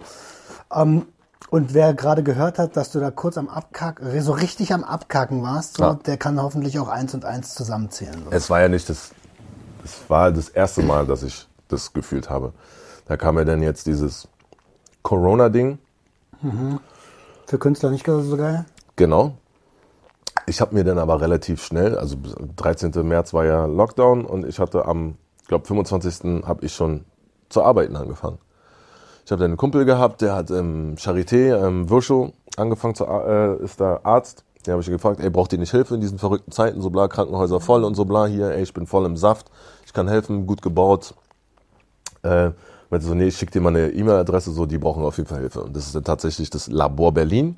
Das arbeitet für Vivantes und Charité und beliefert die ganzen Krankenhäuser mit allen möglichen Kram, was sie brauchen, Röhrchen, bla bla Geil. und so, so. Da habe ich dann angefangen. Im Und hast Schicht, du Fahrer gemacht, oder? nee, Schichtdienst, La- Lager und Logistik. Ah, okay. So, und damals, wo es noch in äh, Gruppen eingeteilt war, war dann wirklich 5 Uhr morgens Anfang. Völlig behindert. Was für mich kein Problem war, weil als DJ. Da war ich ja noch wach. Ja, weil als die, die hat mich dann gefragt, ja, können Sie denn auch um 5 Uhr anfangen? Ich so, ey, ich bin DJ, ich gehe manchmal um 6 Uhr in die wilde Renate auflegen. Also für mich ist es gar kein Problem. Es wurde dann aber zum Problem. Weil dieses normale Arbeiten war nicht das, was ich, das ist nicht das, was ich machen wollte. Und ich habe aber nebenbei trotzdem gemacht, was ich machen wollte, nämlich weiter auflegen, weiter Musik. Ich habe Leute trainiert. Also ich habe dann angefangen, viel zu viel zu machen. Also ich Okay, habe dann okay. viel zu viel geackert, plus nebenbei noch saufen und ballern. Das kam mir nicht gut, auf jeden Fall. Ich habe dann letztes Jahr Juni, weiß ich noch, stand ich irgendwo bei irgendeinem Gig. Das war dann so ein Date, war ja dann so die Tagesdinger. Stand ich dann da und völlig fertig, mitten in der Woche, glaube ich, 18 Uhr und habe mich im Spiegel angeguckt, gerade eine gerotzt, äh, ob ich überhaupt schon Wasser getrunken habe heute. Und war so, fuck, Alter, was mache ich hier eigentlich? Hat aber immer noch nicht Klick gemacht, so wirklich. Ähm, hab dann weitergemacht. Aber immer wieder so dieses so. Ich habe dann auch schon so Regeln gebrochen. Also ich habe angefangen, Regeln zu machen, wie nicht vorm Auflegen ballern zum Beispiel. So, wenn dann erst, wenn ich wirklich private, so, weil Auflegen ist immer noch Arbeit. Ne? Auch wenn es viele Leute ja nicht, immer noch Leute nicht denken oder glauben können, Auflegen ist immer noch Arbeit. Ich muss trotzdem immer dafür sorgen, dass die Party läuft. Und wenn du da 200, 300, 400, 500 Leute hast, die halt bespielt werden wollen, dann ist es halt kacke, wenn du halt nebenbei was anderes machst. Gibt es noch Leute, die glauben, dass DJing keine Arbeit ist? Oh ja, auf jeden Fall, klar. Die labern dir eine Frikadelle ins Ohr. Alter. Die nehmen sogar deine Kopfhörer weg und denken, sie können mit dir reden und denkst du so, wer hat dir ins Gehirn geschissen? Denn so, hey, was denn, ist doch nix. Bitte was? Ist doch nix, okay, warte. Und dann lässt den Song auslaufen. Und dann ist keine Mucke und dann so, hey, warum legst du nicht auf? Ist doch nichts. ist doch nichts. Wieso, was denn? So, mach, doch, mach alles- du doch. Hier, mach du doch. Weißt du, so. Die denken alle Spotify-Playlist, Ja, ja. Playlist, ne? Ja, ja. ja, auch mit diesen so Wünschen und sowas. Egal, ist ein anderes Thema. Auf jeden Fall ähm, wurde das immer mehr und immer mehr und ähm, hat halt kein Ende genommen und dann ja, kamen dann halt so Depressionen auch und sowas. Also dieses Selbstzweifeln, was mache ich hier? Zu Hause sitzen, saufen, habe ich nie gemacht. Ich habe nie zu Hause gesessen und gesoffen. So. Das war dann auf einmal da, dass ich dann wirklich da zu Hause gesessen habe und gesoffen oder ähm, Hast du Existenzängste gehabt? Also, Nee, Auch nicht. ich habe so viel gemacht, Alter, dass ich das nicht hatte. Versagen höchstens, ja. Ah, okay. Ich habe gedacht, dass ich das einfach irgendwie nicht mehr wuppen kann. Oder, aber habe dann auch gleichzeitig wieder so ein Fuck you-Level gehabt, dass ich dann teilweise Jobs einfach nicht genommen habe. Hauptsächlich auch den Laborjob. Aber das war okay, weil ich da nur pro Stunde bezahlt wurde. Und habe da aber auch sehr viel Überstunden gemacht, was meiner Meinung nach aber nicht gewertschätzt wurde. Deswegen war es für mich einfach zu sagen, wenn ich dann Freitag, Samstag, Sonntag aufgelegt habe, dass ich gesagt habe, ich komme Montag nicht. Ja. Weil ich mich halt so weggeschossen habe, was die aber wussten. Also es war so halb Wahrheit, Wahrheit. Weißt du so? Also es war, die wussten, ich bin Künstler, so, und ich habe auch gesagt, so, ey, es fängt wieder an, wenn ich mal nicht komme, dann ist es, weil ich viel aufgelegt habe. Ja, ich habe viel aufgelegt, aber wenn dein Gig um eins, zwei zu Ende ist, könntest du rein theoretisch ja um zehn arbeiten gehen. So, aber ich bin ja dann nicht um ein Uhr nach Hause. Verstehst du? Nee, Sondern ich habe ja dann um weitergemacht. genau, hast, aber ja. ich habe dann trotzdem gesagt, so, ey, dann ist der Montag halt mein Sonntag, weißt du, oder sogar Samstag, weil ich dann zwei Tage vielleicht nicht gegangen bin, weil ich dann auf einmal schon angefangen habe, das alles gar nicht mehr so zu vertragen. Weil normalerweise habe ich mich weggeschossen und konnte am nächsten Tag halt machen. Sport, bla, was auch immer und halt einfach da sein. nimmt der noch auf bei dir? Also, Nimmt er noch auf? Ne? Nimmt noch auf. Geil. Nicht, dass Und- das nächste Ding einen Abkacker macht. Ähm, ja, ich bin dann relativ krass abgeschmiert in den Gedanken und äh, habe dann irgendwann mal mein Telefon in die Ecke geschmissen und wollte mit niemandem mehr was zu tun haben. Wann war das? August, Letztes Jahr. August letztes Jahr so. Und das ist alles während ich zwei Podcasts habe, Leute trainiere, Job im Labor habe, auflege, Mein Sohn wohnt bei mir. Alter, ich bin echt jemand, ich habe ein krasses Pensum, aber wenn ich das höre, Broski, Dicker, Alter, du bist ja ein richtiger Workaholic, Alter. Äh, ich habe richtig viel gemacht. Und habe dann halt einfach, also für mich war das dann Selbstding, ich habe dann gegoogelt und sowas. Äh, ich habe erstmal natürlich Burnout. So, Burnout hat- war bei mir alles angeschlagen, alle 100 Punkte gehabt in diesen Selbsttests. Und Depression auch, alles gehabt so. Und ähm, ja, wollte dann einfach mit niemandem was zu tun haben. So. Ich hatte auch keine Lust. Ich habe die ganze Zeit immer gesagt, so wenn mit Vertrauten geredet habe ich immer gesagt, ich bin müde, ich kann nicht mehr. Ich bin einfach müde, ich kann nicht mehr. So. Kenn ich gut. Hat irgendwie keiner drauf gehört, außer eine Person, die mich dann zu sich geholt hat äh, nach Hause. Da bin ich dann hin, nicht in Deutschland. Ähm, hab dann im Zuge dessen nach ein paar Tagen für einen Kumpel einen Job übernommen als Tourmanager. Was mir ziemlich cool kam, weil das für mich wieder was Neues war. So, habe ich noch nie gemacht. So, ich bin mir auch nicht zu fein für sowas. Das heißt, Gigs buchen und ja, ich muss, nee, vor Ort. Ich musste mit dem zusammen fliegen und dann halt Sachen aufbauen, regeln, dass für den alles steht. Ah, also okay. praktisch so wie wenn ich jemand, wenn ich irgendwo auflege und meinen Manager dabei habe oder so. Tourmanager halt. okay, check. Also der, Nur, dass der ein paar Größen größer ist. Also der fliegt weltweit durch die Gegend. okay, das heißt, du, du, du kümmerst dich um das Wohlergehen des Künstlers Genau. unterwegs. Hm? Genau. Okay, check. Und ja, das war für mich was Neues. So, ich habe der andere Tourmanager, also der Tourmanager, der hat sich äh, den Fuß gebrochen und das ist ein guter Freund und der DJ ist auch ein guter Freund. Und dann war so, okay, ich tue zwei Freunden Gefallen so, ich lerne was Neues, bin abgelenkt, bin nicht in Berlin, so, muss mich nicht voll texten lassen von irgendwelchen Leuten und ich kann auf gar keinen Fall konsumieren, so, weil ich muss da zu 100 Prozent irgendwie sein. Natürlich ähm, war dann irgendwie dann doch ein bisschen Konsum dabei, Weiß es? auch, aber sehr wenig, viel, viel, viel weniger als, also manchmal saß ich, muss ich da sechs Stunden stehen und dann habe ich mir einfach wirklich, um wach zu sein, dann einen genommen, also nicht abschmieren oder sowas. Äh, da gab es dann aber einen Gig, wo er dann nicht mehr da war und ich war alleine auf diesem Festival. Und wenn du als Tourmanager äh, mit dem Finger schnippst, Dann kommen die. dann kommt das, was du brauchst für deinen Künstler. Mein Künstler war nicht mehr da, das wusste keiner und ich habe nicht so gemacht, sondern so. Lampen an, Alter. Und ähm, ja, dann bin ich da auf diesem Festival rumgerannt, wie ein Vollkontakt-Assi. Und dann fing's los, Alter. Dann habe ich da rumgeheult und mich daneben benommen und habe einen guten Beutel zu ballern gehabt und eine schöne Flasche Don Julio Tequila. Und ja, wusste nicht mehr weiter. Und das nächste, was ich gemacht habe, ist, als ich zurückgekommen bin, äh, direkt ins St. Hedwig Krankenhaus und habe mich eingewiesen. Weil du Ich einfach Angst nicht. vor dir selber hattest? Ja, klar, natürlich. Kennst war- du diese, diese Kokain-Nacht-Geschichte von mir? Nee. Erzähl ich dir, die haben die schon tausendmal gehört, erzähl ich Okay. dir danach. Auf jeden Fall ging das dann da nicht, weil ähm, die genau an dem Tag angefangen haben zu streiken, Vivantes und Charité. Dann war ich auch in dem falschen Krankenhaus, weil ich ja Kreuzberg, also hätte ich in ein anderes Krankenhaus, also ins Obern gehen müssen. Ehrlich? Also als Notfall, Mhm. Ja, der ja. gerade richtig gefickt ist, Ja, musst du ja, noch so, nee, nee, sind hier falsch. Ja. Also die haben schon, ich war dann schon da, ich habe dann auch nicht mehr wirklich viel gepeilt. Ich habe dann irgendwie meiner Ex-Frau wohl geschrieben, äh, wo ich bin und ein Kumpel. Dann standen zwei Kumpels vor dem Krankenhaus, weil die dann gesagt haben, ja, wir müssen sie entlassen, so, kommen sie klar und so, hier warten noch zwei Kumpels. Ich so, wie warten zwei Kumpels? Kann doch keiner wissen, dass ich hier bin. Ja doch, die haben wohl irgendwie in ihrem Film da doch noch jemanden geschrieben. Ich so, oh, krass. Äh, Gruß an die auch, Gruß an meine Ex-Frau, Gruß an ihren Freund. Äh, ich habe dann einen guten Freundeskreis einfach und gute Familie um mich rum gehabt, die mich aufgefangen haben. Äh, und ja, sich gekümmert haben einfach. So. Und ich da dann für mich auch wusste, so, ich, das geht so nicht weiter, so. Einfach. Also, einfach schon wegen meinen Kindern auch geht das nicht.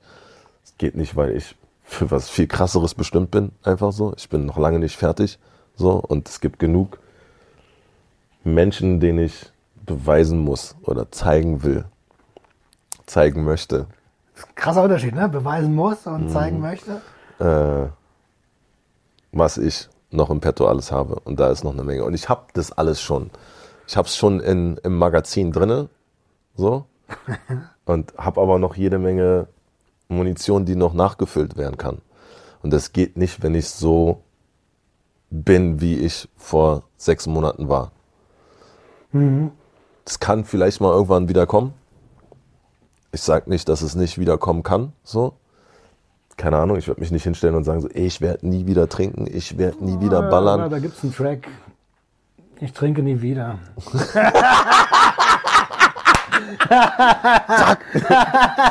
Ähm, aber ja, in dem Song ist ja trotzdem aufgeklärt, worum es geht. Ja, ja, schon aber klar. deswegen sage ich ja, ich werde mich nicht hinstellen und sagen, ich trinke nie wieder oder ich baller nie wieder oder so. Oder jetzt in dem, dieses Ernst gemeinte jetzt so. Ich habe jetzt erstmal ähm, gesagt, ich werde es ein Jahr nicht mehr machen, auf jeden Fall. Gute Entscheidung. Ähm, hab das bis jetzt auch, bin jetzt bei sechs Monate. Hab auch gar keinen Suchtdruck oder irgend sowas. Ähm, um wieder zurückzukommen auf dieses Einweisen und so.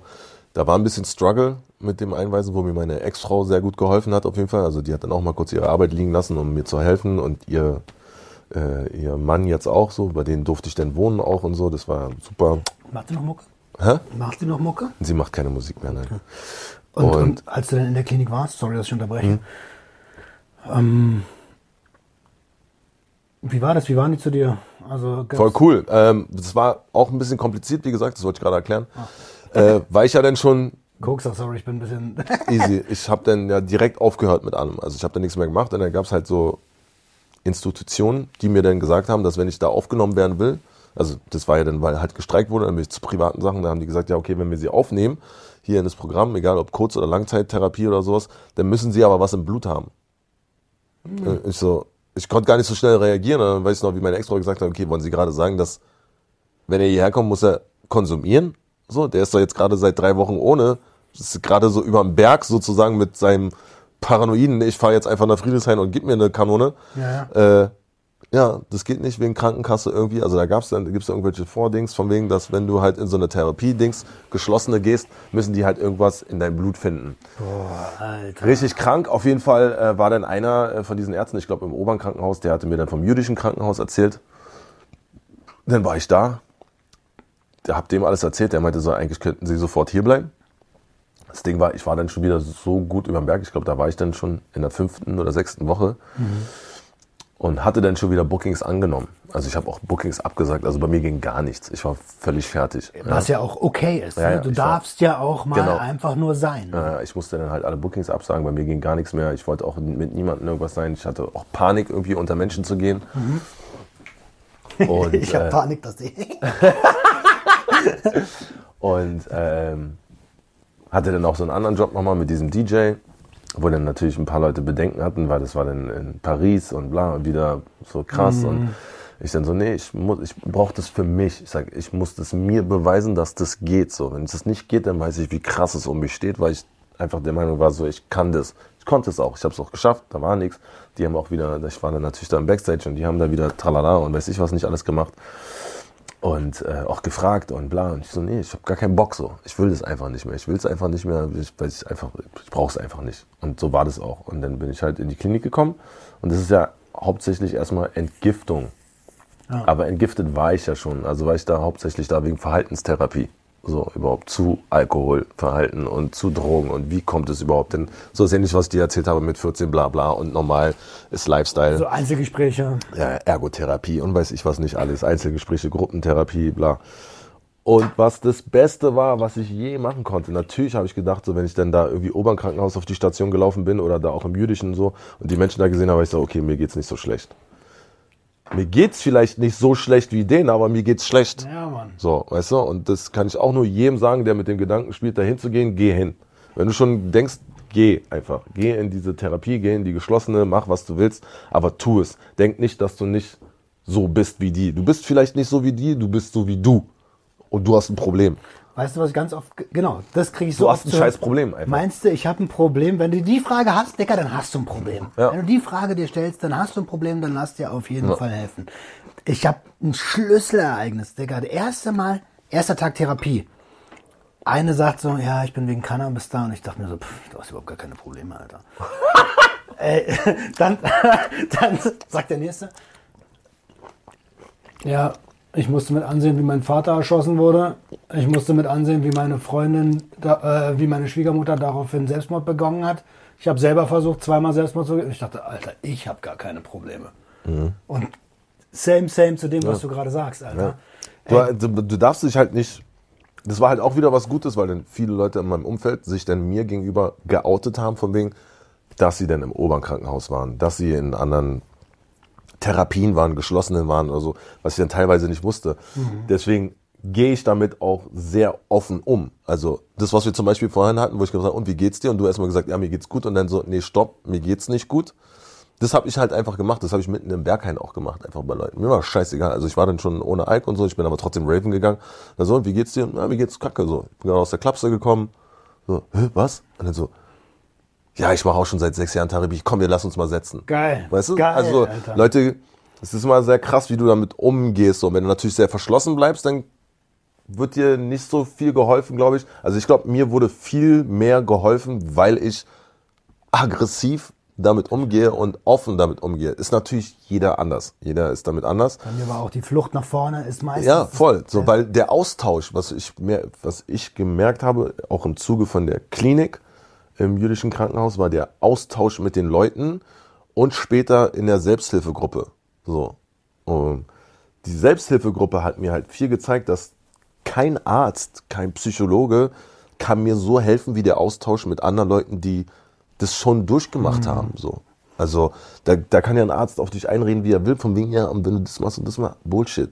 Der kann nicht so, außer er selber natürlich ehemaliger Alkoholiker oder sowas. Aber Leute in der Selbsthilfegruppe, die wirklich durch die Hölle denn gegangen sind, oder muss ja nicht mal die Hölle gewesen sein, aber einfach die Erfahrungen gemacht haben, äh, können dir viel besseres Feedback geben. Und das habe ich für mich gefunden in der Selbsthilfegruppe, wo Dialog ist und nicht nur Monolog. Also ich geh, kann nicht zu Anonymous oder sowas gehen, so da komme ich nicht drauf klar. Soll jeder machen, wie er will. Jeder soll sein Ding suchen. Ist auch was, was man da beigebracht bekommt. So jeder muss sich sein. Geh zu mehreren. Geh nicht zu einer und sag, das ist nichts für mich. Auch die Anonymous-Gruppen sind alle verschieden. Bei Therapeuten genau das Gleiche. Genau, bei Therapeuten genau dasselbe. Alles ist, jeder ist verschieden, jeder Therapeut ist andere, jede Selbsthilfegruppe. Du kannst zu einer Anonymous-Gruppe gehen, aber die andere gefällt dir. So, fertig. So, deswegen, ich habe drei probiert.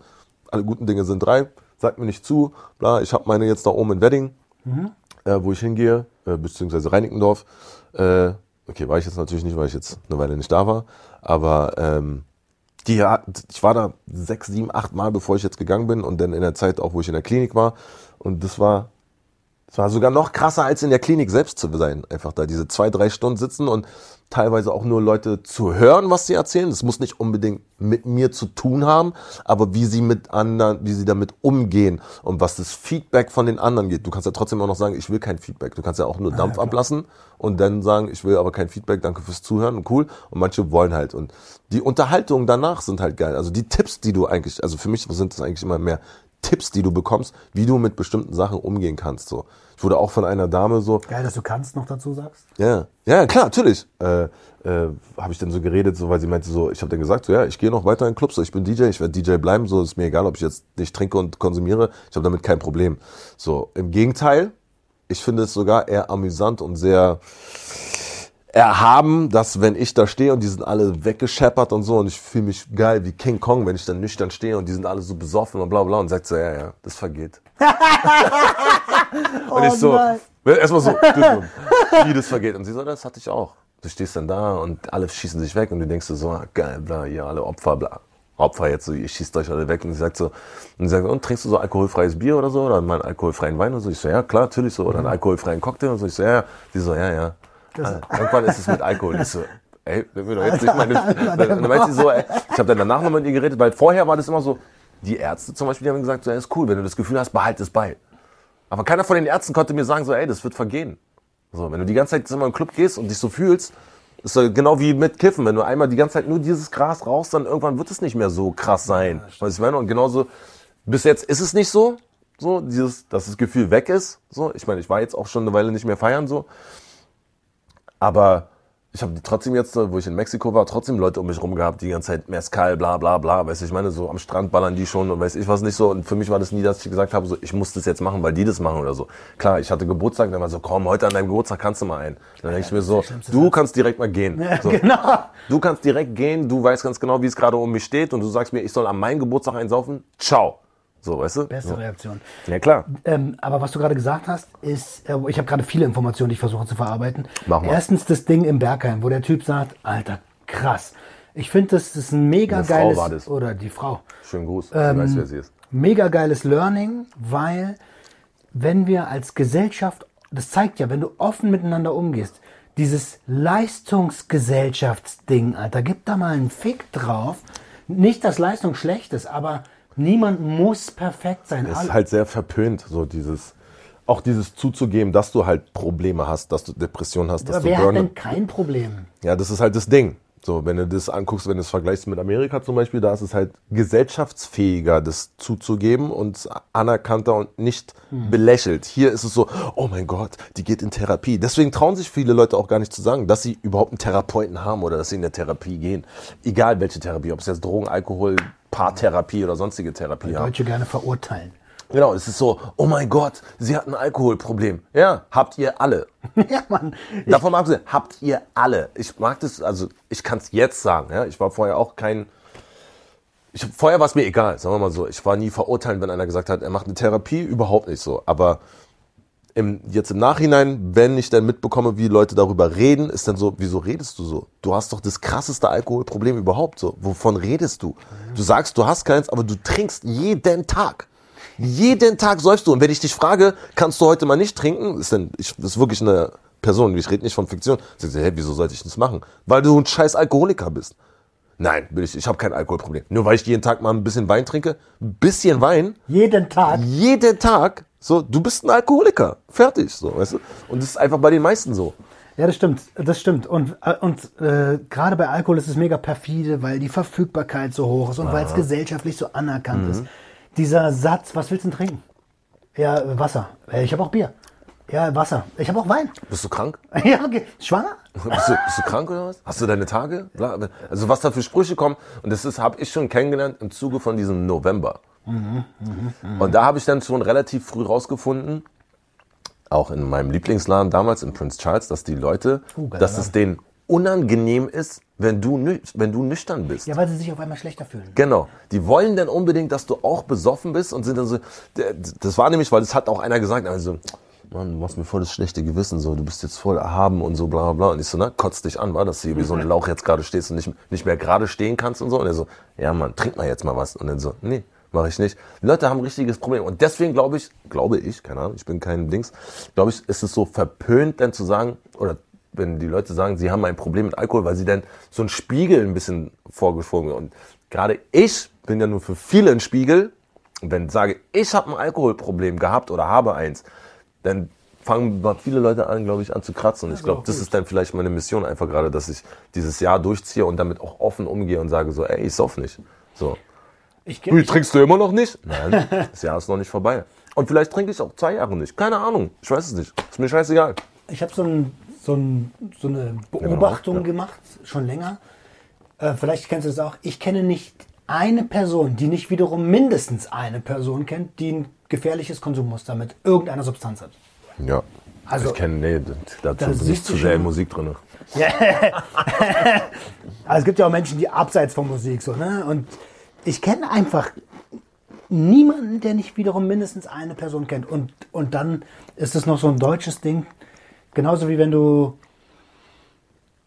ein Gewerbe äh, versuchst oder dich, dich selbst zu verwirklichen versuchst. Dann kommen die ersten so, ey, lass das mal sein. Das, wird Ja, nicht. ja. So, das ist genauso deutsch. Bei den Amis Das ist das ist ganz Mensch. anders, das ist, nein, das ist Mensch. Das ist einfach allgemein Mensch. Wenn als Baby, wenn ein Baby laufen lernt, dann ist es erstmal so, oh ja, guck mal, er läuft, er läuft, er läuft. Wenn du versuchst als Mann oder als Frau, als erwachsener Mensch, dich selbstständig zu machen, also versuchst anfangen zu laufen, dann so, ah nee, das wird nichts, das passiert, ach, wird eh nichts, bla bla bla. Das ist normal, das ist menschlich, das hat nichts mit Deutsch zu tun. Überhaupt Okay. nicht. Ich glaube, im, im Deutschen ist eher dieses mit diesem Alkohol, das weil dadurch, dass gerade Bier natürlich und Alkohol, also Bier hauptsächlich in Deutschland einfach so krass normal gegeben ist, dass man sagt, was, ohne Bier, Äh, Bier ist doch nur ein Bier, ist doch nur ein Bier. Ja, aber wenn du zehn Bier trinkst, dann bist du nicht mehr Herbert, Ja. Verstehst du? sondern dann bist du Herbert, Dirty. Haggard, mehr Wein. aber es gibt ja nicht nur, es gibt ja nicht nur äh, Alkohol und Drogensucht. Es gibt auch Sportsucht. Drei Stunden machst du jeden Morgen oder was? Nein, Ah, wer wo hast denn die Zahl her? Ich, habe vorhin gesehen, hast du nicht irgendwas von drei Stunden heute gesagt? Also nein, ich das ein dauert. Hardcore-Verpeiler, ne? Ist, Ja, alles gut. Nee, nee. Ich mache fast jeden Tag Sport, aber das heißt nicht, dass ich mich jeden Tag wegflanke oder sowas. Also ich habe gestern krass Sport gemacht, heute habe ich nur, das nennt man den Still Skill Class, heute habe ich was gelernt einfach. So. Was aber auch schon reicht. So, das anderthalb Stunden ging das. Aber jetzt kein Workout, weil ich habe jetzt nicht großartig geschwitzt, sondern mir hat einer erklärt, wie ich richtige Ring Muscle Ups mache. Also das, was so Ah, Toner okay, machen. Technik, also, genau, okay, nur check. Technik so. Morgen mache ich wieder ein richtiges Workout. Donnerstag mache ich wieder Skill. Freitag mache ich wieder ein Workout. Ich bin einfach jeden Tag aktiv. Wo ich in Mexiko war, habe ich ein bisschen übertrieben. Da habe ich mir meine Schulter auch ein bisschen gesmoked. Da habe ich dann zweimal am Tag. Da bin ich dann morgens und habe Skill gemacht und Kraft ein bisschen und dann abends ein Workout. Und das habe ich drei Wochen lang gemacht. Aber voll geil. So. Äh, Zu so einem Teufelsberg-Ding würde ich ja gerne mal mitkommen. Ich glaube, also es wäre so ein getrennter Sport, weil ich, Kann- kann jeder du da hinkommen. oben bist, bin Kann ich jeder auf hinkommen. Stufe Kann 5. jeder hinkommen, jeden Freitag, 10.45 Uhr am Drachenberg auf dem Parkplatz treffen zum Warmmachen. Das ist da, wo die Jungs auch immer mit dem Rad hochfahren. Ne? Ich bin ja früher da trainieren gefahren. Ja, der Drachenberg ist da, wo die oben Drachen steigen lassen. Also beim Teufelsberg gibt's da noch den Drachenberg, der da vorkommt. ja, ja, Mann. Auf dem Drachenberg, wo oben Drachen gestiegen wird, da die Treppen, die rennen wir hoch, Da gibt es doch zwei Parkplätze, einen vorderen und einen hinteren. den hinteren. Okay, check. Also nicht den hinten am See. Also es gibt eigentlich Nee, drei. nee, ich es weiß, wenn den du Hallensee vorderen, danach Herrstraße, nicht Hallensee. Herrstraße links. Man irgendwo links rein soll. Herrstraße links rein, nicht den ersten, sondern den zweiten, der ist dann wirklich am Berg auch. Okay, check, sieht man den Berg schon. Ganz hinten ist der beim Teufelssee. Da haben wir früher Zeitfahren trainiert. So, ich habe ja mal Radrennen Ja, gemacht. dann wart ihr wahrscheinlich da ganz hinten. Da fangen die nämlich an. Also beim Drachenberg sind auch ein paar Leute, die da rumfahren. Das geht dann vom Teufelsberg rüber zum Drachenberg. Aber beim Drachenberg gibt's Stufen, die rennen wir hoch, machen um 20 Liegestütze, 20 Klappmesser und rennen den Weg wieder runter. Also nicht die Treppen, sondern den Weg. Okay. Und das machen wir 45 Minuten lang. Und ist auf jeden Fall äh, lustig. Und das macht jeder, wie er kann. Also keiner rennt mit mir. Ich renne auch nicht mit krassen Athleten mit. Ich mache das so, wie ich kann. Es ist nur die Zeit in den 45 Minuten. Versuchst du so viele Runden wie möglich zu machen. Ist auch nicht gegeben. Du musst nicht 20 Liegestütze machen und 20 Klappmesser, sondern das ist das, was angegeben ist. Und wenn du keine Liegestütze kannst, dann machst du sie halt auf Knien oder du machst sie an, an so einem Brett oben. Oben sind ja auch noch Ge- Geländer. Dann machst du sie erstmal an Geländer. Jeder macht, wie er sie kann. So, wenn du keine Klappmesser kannst, machst du erstmal nur Crunches oder du machst nur High Knees. So, jeder macht so das, was er, Hauptsache du machst was ähnliches, was mit Brust und Rücken zu tun hat. Das ist aber das Geile am CrossFit. Äh, ich habe das mal in Mainz gemacht, im High Five. Äh, liebe Grüße an Yves an der Stelle. Äh, damals war ich so, äh, pumpen, pumpen, pumpen. Und sie so, mach doch mal CrossFit mit uns. Mhm. Der CrossFit, Alter, ich will pumpen. Alter, die hat mich zerfickt. Mhm. Die hat mich richtig zerfickt. Und ich, ich habe meine Frau angerufen. Schatz, kannst du bitte am Telefon bleiben? Weil mir ist schwarz vor den Augen und ich muss jetzt ins Hotel. Und ich habe keine Ahnung, vielleicht kippe ich gleich um und fall auf die Straße, dann ruf bitte nach Krankenwagen. klar. Und ähm, aber das, da ist ein Gemeinschaftsgefühl drin. Nicht so wie beim Pumpen, wo du den Mhm. Nee. Scheiß für dich alleine machst. Also das ist nice, Alter. Ja. Und das Ähnlich- ist auch sehr das Suchtpotenzial bei CrossFit auf jeden Fall. Also allgemein CrossFit, High Rocks, da gibt's jetzt was Neues, das heißt High Rocks, das ist mehr auf ähm, Kondition, also auf Cardio mehr, ist kardiolastigeres CrossFit, nenne ich jetzt mal. Ähm, aber allgemein so Gruppentraining ist sehr Suchtpotenzial vorhanden. So. Also bei CrossFit extrem, weil da wird halt auch gesagt, du sollst zusammen, du sollst die Leute animieren und immer hier Fistbump und so bla. Und wenn du fertig bist, dann räumst du nicht deine Sachen weg, sondern du äh, animierst praktisch deine Mitstreiter weiterzumachen. Du bist, du kämpfst zwar gegen, gegen dich oder manchmal auch gegen die, so, also innere Dings. Aber du feuerst auch deine Leute an, mit denen du halt treibst. Also wenn du jemanden hast, der halt nicht so krass ist wie du, dann gehst du halt hin und sagst, komm, komm, komm, weil die Zeit noch läuft und er hat noch genug noch, Zeit noch weiter. Genau, einen schaffst noch, komm, noch einen, komm, noch einen, noch einen, bis die Zeit halt abgelaufen ist. Geil. Und das ist halt das Geile und das steckt einfach an. So. Das ist bei Pa- Parkour ähnlich. War Dark macht ja Parkour Mhm. viel. Dark von STP, liebe Grüße an der Stelle. Ähm, und äh, hat mich ein, zwei Mal mitgenommen. Und da ist es auch so dieses, die oberste Regel ist, keiner verletzt sich. Mhm. Und äh, tue bewusst, was du da tust. Mhm. So. Und da gibt's auch ein echt geiles Gruppengefühl. Geil. Ähm, Finde ich super, aber ich bin halt so in meinem Workaholic-Scheiß gefangen, Mhm. so dass ich, äh, vielleicht ist es auch eine Ausrede gerade, ich weiß das gar nicht. Also, alles ist immer eine Ausrede, weil du hast einfach genug Zeit. Du kannst ja eine Stunde vorher aufstehen. ist so. ist auch immer, wenn Leute mir sagen, nee, ich kann nicht, ich habe keine Zeit. Du hast genug Zeit, äh, Netflix zu gucken, du hast genug Zeit, auf Instagram eine Stunde rumzugeiern. Wenn du in dein digitales Wellbeing auf dein Telefon guckst und mal guckst, wie oft du auf Instagram, Facebook und weiß ich was nicht bist. Fünf Stunden am Tag, Alter. Verstehst du? Davon kannst du nur eine Stunde wegnehmen und dann bist du beim Sport. Bei CrossFit geht genau eine Stunde. Ja, okay, plus minus eine Viertelstunde dahin noch. Hast du eine Stunde Sport, lässt dein Telefon mal zur Seite. So. Wenn du das dreimal die Woche machst, dann geht's dir einfach immer viel besser. Und dann kannst du auch wieder viel mehr machen, weil du einfach viel mehr Energie hast, weil du nämlich von alleine dann aufwachst. So. Du isst viel besser, weil du einfach nicht mehr wieder zurückgehen willst, verstehst du? Weil du nicht ein extra Fass vor dir rumtragen willst, sondern vielleicht mal. ist ein Fässchen. Der Ja, ich weiß. Vielleicht willst du aber auch nur mal ein Sixpack haben, einfach. Verstehst du? Dann trinkst du auch weniger.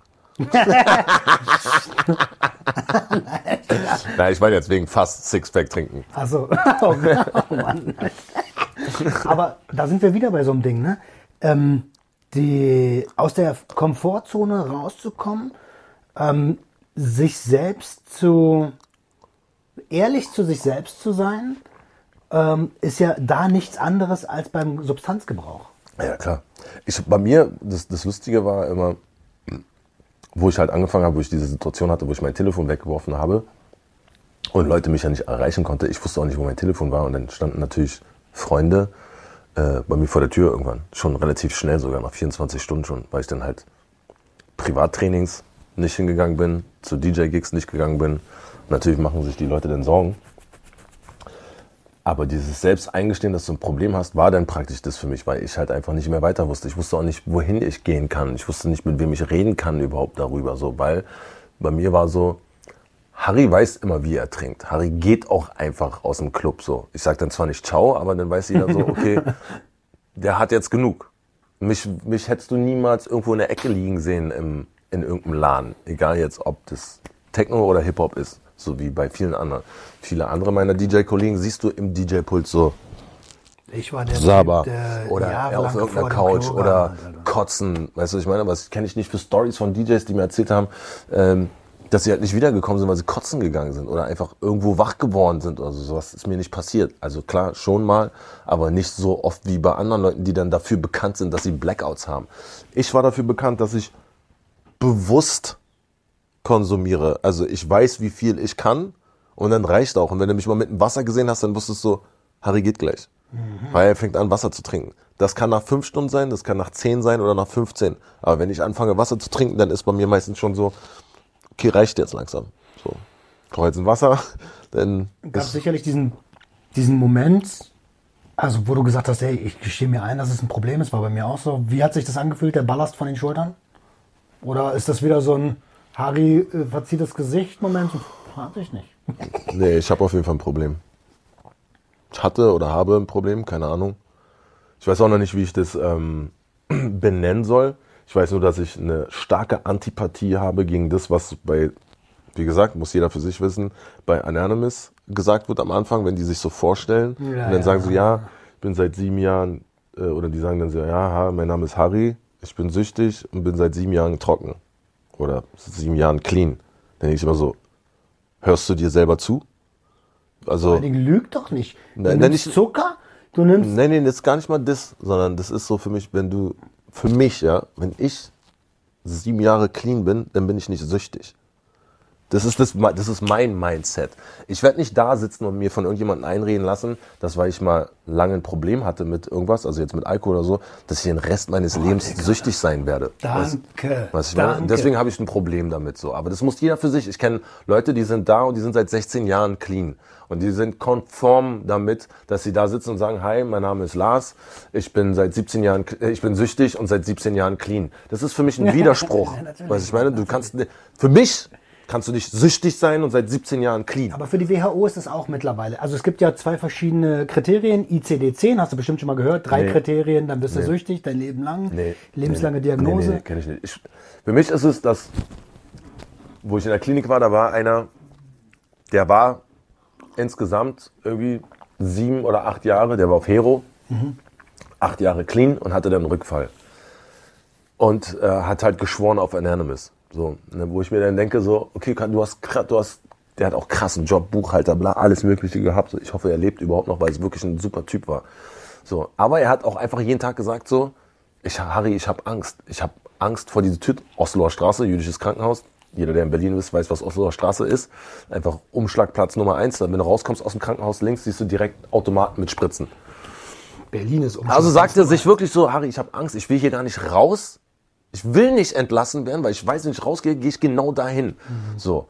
Und der war halt irgendwie mehrere Jahre, ich will jetzt keine falsche Zahl sagen, sieben oder mehr Jahre clean, wurde dann rückfällig und war halt die ganze Zeit bei Anonymous. So. Und hat halt auf die geschworen, bis ich ihnen halt auch mal gesagt habe, so, ja, Dicker, wenn du sieben Jahre lang da hingehst, oder weiß ich wie lange, vielleicht sogar länger, dann jeden Tag sagst du, ja, mein Name ist Max, ich bin seit sieben Jahren clean, ich bin süchtig, aber seit sieben Jahren clean. Dann denkst du, das ist doch ein, das ist doch ein Kopffick. Das macht doch, das hat doch nichts mit, mit Mindset aufbauen und mit selbst innerer Kraft zu tun, wenn ich die ganze Zeit dahin gehe und sage so, ja, ich bin seit sieben Jahren clean, aber ich bin süchtig. Dann redest du dir auch ein, dass du süchtig bist. Vor allen, weißt Dingen, was ich meine? vor allen Dingen ist das, ich mag das Konzept von solchen, also ich finde, man sollte eine Grenze einbauen bei Selbsthilfegruppen. Max fünf Jahre, max zehn Jahre, egal wie. Aber irgendwann muss es mal vorbei sein, weil sonst bist du abhängig von der Selbsthilfegruppe. Das kann natürlich auch sein. Ja, und dann bist du im gleichen, im gleichen Das ist Kreis. Strudel, ja. Nee, aber das ist so der, das Ding, deswegen sag ich für mich, und um jeder Tag, der, sorry, ähm, jeder Tag, der vergeht jetzt und ich kann hier, warte, Hast du diese App drauf? na klar, zwei Dieser sogar, Hurensohn. zwei sogar. Ich hasse dieses, So. dieser Hure- Hurensohn-Kamera. Ach so. Wo ist denn das jetzt? Willst du mich, willst du mich verarschen hier? Da ist die, eine App. Äh, da. 176 Tage, also knapp sechs Monate. Warte, hier habe ich noch die andere. Wo ist die? Da, Sober. Das sind six months. Erdbeer ist.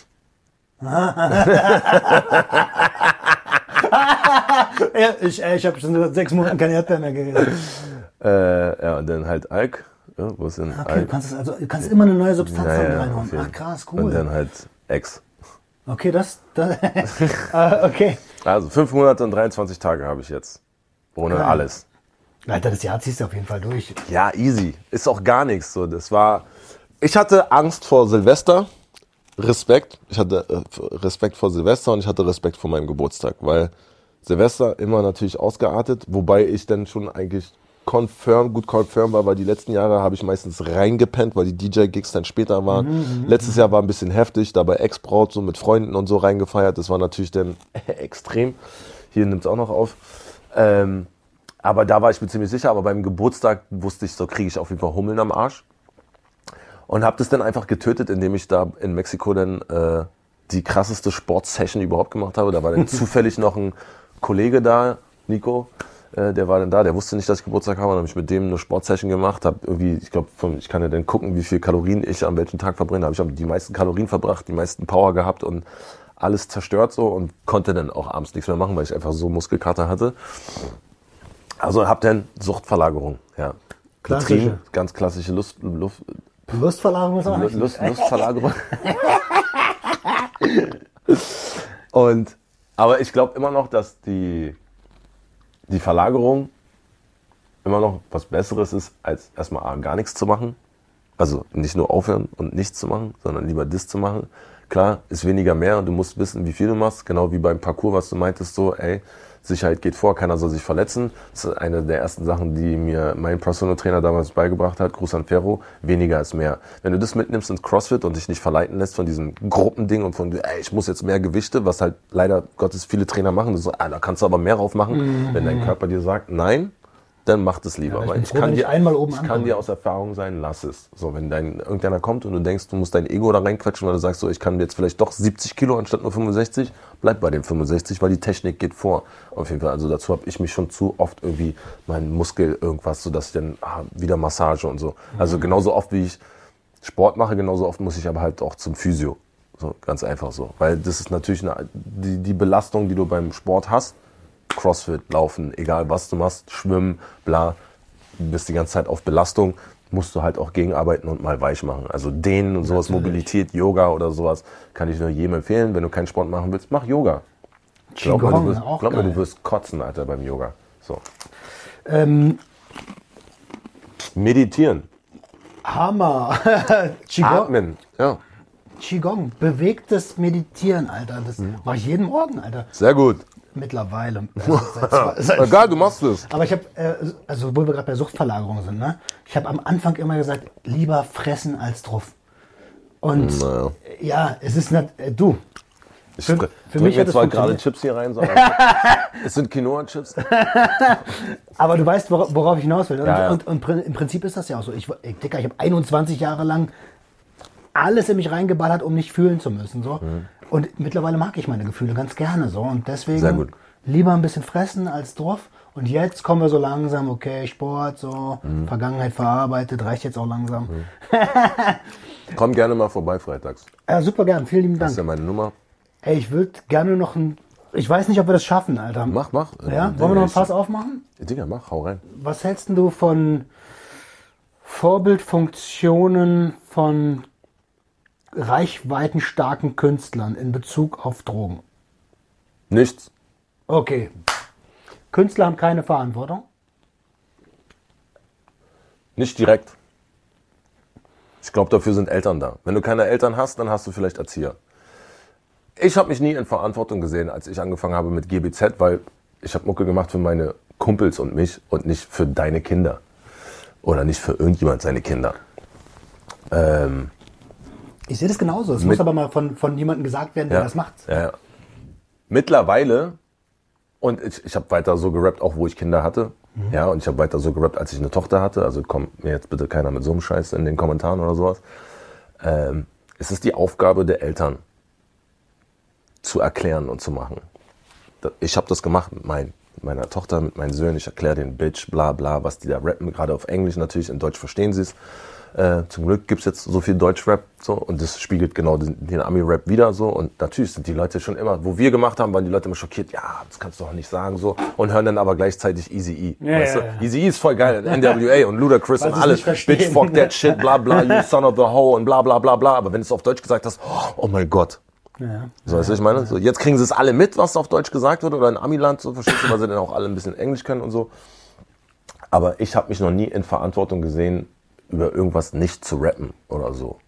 Weil das nicht meine Aufgabe ist. Es Genau, ist, meine, nicht meine Aufgabe, Kinder zu erziehen oder deine Kinder. Es ist meine Aufgabe, meine Kinder zu erziehen und meine Aufgabe, meine Kinder zu, äh, dazu äh, äh, erklären, die, die Welt zu erklären. Ich muss meinem Sohn Rasieren beibringen, Alter, der ist 17, verstehst du, und habe keine Zeit, irgendwie dafür zu sorgen, dass ich in meinen Texten überlegen muss, warum ich darüber rede, dass ich mir eine Line reinknalle. Dankeschön. Alter, ganz ehrlich, das ist genau das. Niemand würde auf die Idee kommen, bei einem krassen Horrorsplatter zu sagen, Alter, der Regisseur muss jetzt aber schon noch mal den, den, den Zuschauern beibringen, dass das keine Realität Was ist. ein guter Einwand ist, weil zum Beispiel die Eltern passen zum Beispiel auch nicht auf, was ihre Kinder gucken. Ja, das ist So, also ich meine, Kinder gucken dann heutzutage Horror, miese Action, wo nur geballert wird. Alleine diese Manga-Anime-Dinger, Alter, sind die brutalsten Dinger. Die sind teilweise brutaler als irgendwelche Filme. Nur Hentai. Nein, Spaß. Da gibt's echt miese Dinger so. Ähm, was wollte ich noch sagen? Äh, Pornos, verstehst du? Wahrscheinlich guckt der 14-jährige Marcel, guckt wahrscheinlich mehr Pornhub, Alter, als sein Vater jemals gesehen hat in seinem ganzen Leben. Oder sieht mehr Pussy, als sein Vater je gesehen hat. So, also da das Empfinden auch dafür und wie was denn da sexuell abgeht. Deswegen Äh, Pussy, Pussy, Pussy. Alter. Siehst du? Das ist Erklärung. Verstehst du? Das ist äh, Erklärung, so sexuelle äh, Se Sexualunterricht. Ey, aber es ist ja tatsächlich so, ne? Also der Wir Satz, kommen alle aus demselben Ort. So, Der Pussy. fand ich so wichtig, dass Eltern sind dafür verantwortlich. Ja. Macht man nicht die, macht man nicht jeden anderen dafür verantwortlich, also schiebt mal die Verantwortung nicht von euch weg. So. Ja. Machen sie sowieso schon, wenn sie ihre Kinder in den Kindergarten geben, in die Vorschule, in die Schule, immer schön weg, weg, wegdrücken, wegdrücken. Und wenn es dann auf einmal ein Hurensohn wird, dann auf einmal so, ich weiß gar nicht, was ist mit dem kleinen Jan, der war nie so. Mein Sohn macht das nicht. Halt dein Maul, du Fotze. Dein Sohn ist ein Hurensohn des Todes. Warum? Weil du nie aufgepasst hast. Verstehst du? Ist so. Auch wenn ich mich jetzt vielleicht aus dem Fenster lehne und einige haben vielleicht keine Eltern, das tut mir leid. Auf jeden Fall. Und ähm, Naja, das ist schon klar, die Message ist klar, Ja, ja, Alter. glaub ich auch. Also wer, wer das nicht checkt, so der, der ist ja auch hier falsch. So. Das, ähm, okay, dann, sind wir, dann ist es gar nicht so ein Fass. Ich dachte, ich mache jetzt die Büchse der Pandora auf. Nee, ich bin ziemlich anders gestrickt als andere. Solltest du schon rausgefunden haben jetzt So ein mittlerweile. bisschen, da hört man es raus. Nee, ich habe Ich habe da andere Ansichten, aber auch schon immer gehabt. Natürlich, weil wir schon auch immer damit konfrontiert wurden, ja, so, das könnt ihr doch nicht rappen. Und dann so, wieso kann ich das nicht rappen? Wieso kann ich nicht über mein Leben rappen? Wieso kann ich nicht darüber rappen, was ich mache? Wieso kann ich nicht über Kiffen, Saufen und Ficken reden? Warum? Weil ich deine Tochter gebumst habe oder was? Willst du mich verarschen? Vor allen Dingen, Hedonismus ist auch eigentlich was Geiles. Oder? Also, genussvolles Leben Ja.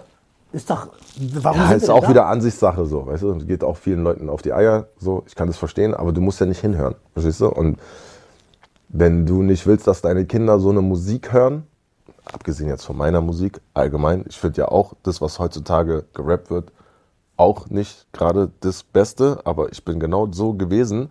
Und wenn man auf Verantwortung kommt, kann man vielleicht als äh, Künstler, egal jetzt Rap oder so, kann man ja in seinen Interviews sagen, ey, Kids macht es nicht. Oder man muss es nicht so glorifizieren, weißt du, ich meine? Äh, aber trotzdem steht ja auf den meisten Dingern auch, oder bin, ich interessiere mich dafür, was meine Kinder machen. Ja? Ich habe mir dann Animes angeguckt und habe dann gewusst, so, ich musste dann meinen 17-Jährigen natürlich sagen, dass er mit dem 11-Jährigen bestimmte Animes nicht gucken kann. So, weil die halt einfach zu krass sind. So. Also ich will nicht, dass mein Kleiner dann äh, irgendwie anfängt, irgendwie Albträume zu kriegen, ins Bett pisst oder was auch immer so, weil der Große der Meinung ist so, ach, das kann der schon. Nee, kann er nicht, weil du hast es auch nicht mit elf Weil er geguckt. kann es nicht einschätzen, aber Genau. du kannst es einschätzen. Genau, das ist ja auch noch ein bisschen, äh, einfach ein bisschen äh, Verantwortung gegenüber deinem kleinen Bruder. So, also Geschwister sind genauso auch in Verantwortung zu ziehen wie Eltern auch, verstehst du? Also, wenn die Eltern dementsprechend einen guten Job oder halbwegs guten Job gemacht haben bei der Erziehung des Älteren, schon der älteren Geschwister, egal ob jetzt Junge oder Mädchen. So denke ich, keine Ahnung, muss nicht jeder so denken wie ich und will ich auch gar nicht so, weil sonst wäre echt komisch so, aber Ich finde es symp sympathisch, weil du halt die Verantwortung nicht von dir wegschiebst.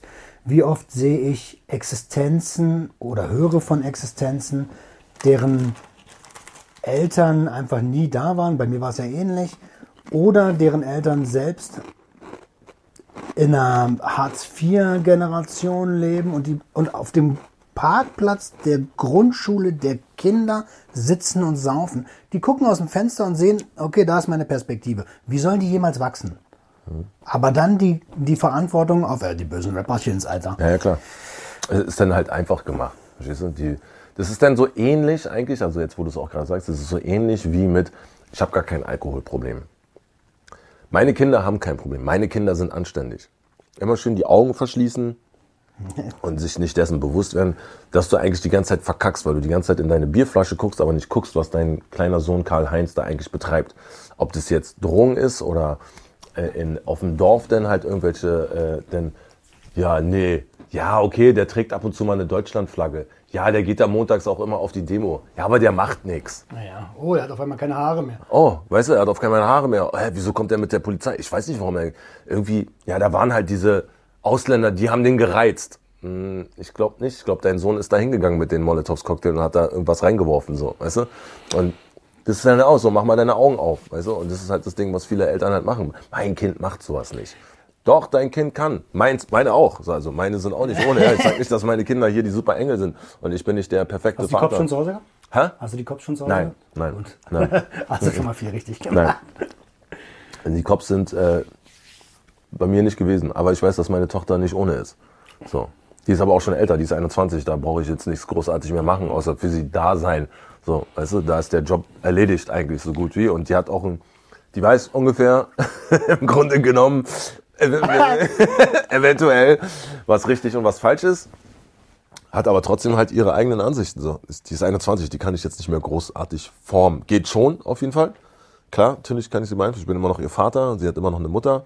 Und, aber trotzdem ist es ein fertiger Mensch. So, weißt du, so mit 21, die lebt seit, glaube ich, zwei oder drei Jahren schon nicht mehr äh, mit mir oder mit ihrer Mutter und lebt, hat auch schon in München gelebt und in Münster und weiß ich was nicht alles. Also Nice. die hat ihren eigenen Kopf sozusagen, auch wenn es nicht der Kopf ist, den ich mir wünsche und ihre Mutter auch nicht, aber auch, gut Ding hat, weil Und vor allen Dingen, das muss man ja auch an, also man kann auch als Elternteil nur bis zu einem bestimmten Punkt verantwortungsvoll, liebevoll tun, aber irgendwann muss man auch akzeptieren, hey, er ist ein eigenständiger Mensch, wie du gerade sagst. So. Ja. Und äh, das äh, und die sollten auch lernen zu dürfen, selbst selbst sein zu dürfen. Das ist ja das, wovon wir hier reden. Pure Eyes, Baby. geil. ähm, ich Ah, CBD, ich habe schon äh, gesehen, du hast auch da Dings hier, äh, Ottmann. Ja, so. von meinem lieben, also Ottmann, ja, und von meinem lieben Bruder Sick. Grüße an der Stelle. Der hat ein CBG. Ähm, CBG? CBG. Was ist Ah, es CBG? gibt ja so, es, es, es gibt ja Cannabin, Cannabinoide, Cannabidiol, CBD und dann gibt's Can, äh, CBG ist Cannabidiol oder so, Alter. Es gibt so verschiedene Sachen mittlerweile. Ich zeig dir das gleich mal. Okay. Nee, ich, nee, ich kiffen im Sinne von CBD wegen Sport. Wenn ich eine krasse Sportsession gemacht habe, dann nehme ich Tropfen. Also ich habe so Schlafspray. Äh, der Alchemist, schöne Grüße. Von Ortmann kriege ich auch ab und zu Sachen auf jeden Fall. Müssen wir Muss ich hier irgendwo Werbung einblenden oder so? Alchemist, nein, brauchst du nicht. Das reicht, wenn ich das sage, so auf jeden Fall. Aber die sind halt auch für Sport. So Ottmann ist ja eher wirklich so, ich sag jetzt mal zum Kiffen, weil die machen ja nur Na, Dings, klar, obwohl nee, die haben von- auch Schlafspray, stimmt, die haben auch Schlaf. Hier ist Sio, ne? Ja, genau. Und äh, der Alchemist ist aber wirklich für Sport. So, also die wollen auch nicht wirklich mit Kiffen oder so, die machen nichts, die machen Öle, die haben ein gutes Öl, ein starkes, was ich nehme und ein geiles Schlafspray auf jeden Fall. Und dann so Tee, Teabuds, die sie machen. Da kannst du Tee mitmachen. Wirklich, wirklich cooles Zeugs auf jeden Fall. Das nehme ich hauptsächlich. Gerade wenn ich eine krasse Sportsession habe, dann todesrelax, kann gut schlafen und so. Nehme ich aber auch nicht. Also seitdem ich in der Klinik bin, da haben sie mir das nämlich weggenommen. Nehme ich kaum Trigger, noch. ja. Ja, nehme ich kaum noch. Ist komisch, aber Baldrian kriegst du, weißt du? Äh, Das ist ja, oh, da sind wir wieder bei so einem Doppelmoral, Ja, ja. Alter. Äh, Schlaftabletten und ja- sowas, alles Painkiller, kannst du alles Ja, haben. Aber wenn ich sage, ich will mein CBD, Alter, weil ich irgendwie Muskelverspannung habe, nee, das kannst du nicht haben. das ist Marihuana. das ist cool. Also die, das jüdische Krankenhaus ist super, kann ich auch nur jedem empfehlen. Wenn er sich in anderen Sachen nicht wohlfühlt, kann er, muss soll er mal dahin gehen auf jeden Fall. Super, super Station da, äh, auch mehrere Abteilungen. Geht einfach auf die Seite, guckt danach, also von Alkohol bis allen möglichen Kram. Ich verlinke das unten in, Ja. der, in, der, in, den Video, in der Videobeschreibung. Und In diesem Video. hat mir sehr geholfen. Auch die weiteren Schritte mit Selbsthilfegruppen und alles. Und war geil, auf jeden Fall.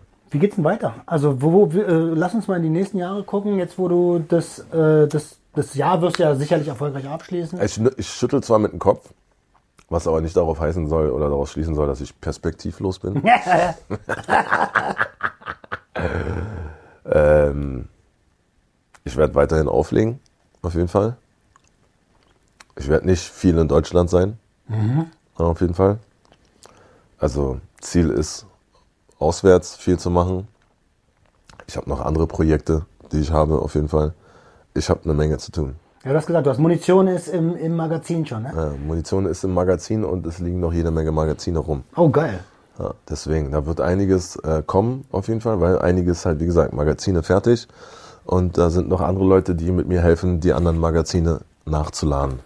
Ich, worauf ich achten muss, deswegen habe ich auch ein gutes Team um mich rum von Management und Bookern, die mir halt viel abnehmen. Ich darf nicht mehr so viel machen, weil das ist dann halt auch, habe ich dann gemerkt, mein Trigger.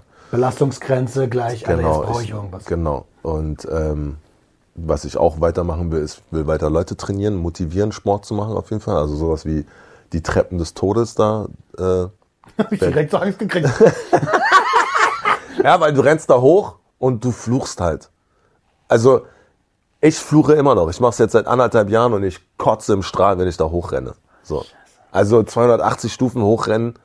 So, das Ziel ist halt, die Stufen so schnell wie möglich hochzukommen. Nicht die Treppen einfach hochzulaufen, da kotzt du auch schon ab. Aber das Ziel ist, so schnell wie möglich hochzukommen. Und wenn ich am Anfang nur schnell hochlaufen konnte, renne ich jetzt schon die Hälfte hoch. Aber dann ist auf einmal eine Stufe, wo es so macht, zack, und die Beine sind zu und es tut weh und es brennt und es ist, als wenn einer ganz viele Messer da reinmacht und der Lungen macht so. Und deswegen fluchst du jetzt, was soll die Scheiße und was mache ich überhaupt hier und fick, kacke, was. Du hast ja auch mittlerweile so eine Weste und sowas. Dann trage ich auch noch so eine Weste, ne? Übercrazy, Alter. die wiegt neuneinhalb Kilo, macht es halt alles nicht gerade leichter. ja, deswegen fängt man auch an zu fluchen und daher kam dann halt der Term die Treppen des Todes, weil du danach halt auch wirklich einfach nichts mehr machst. So, also das, deswegen treffen wir uns auch vorher immer eine gute Viertelstunde vorher zum Warmmachen, was sehr wichtig ist. Und danach noch den.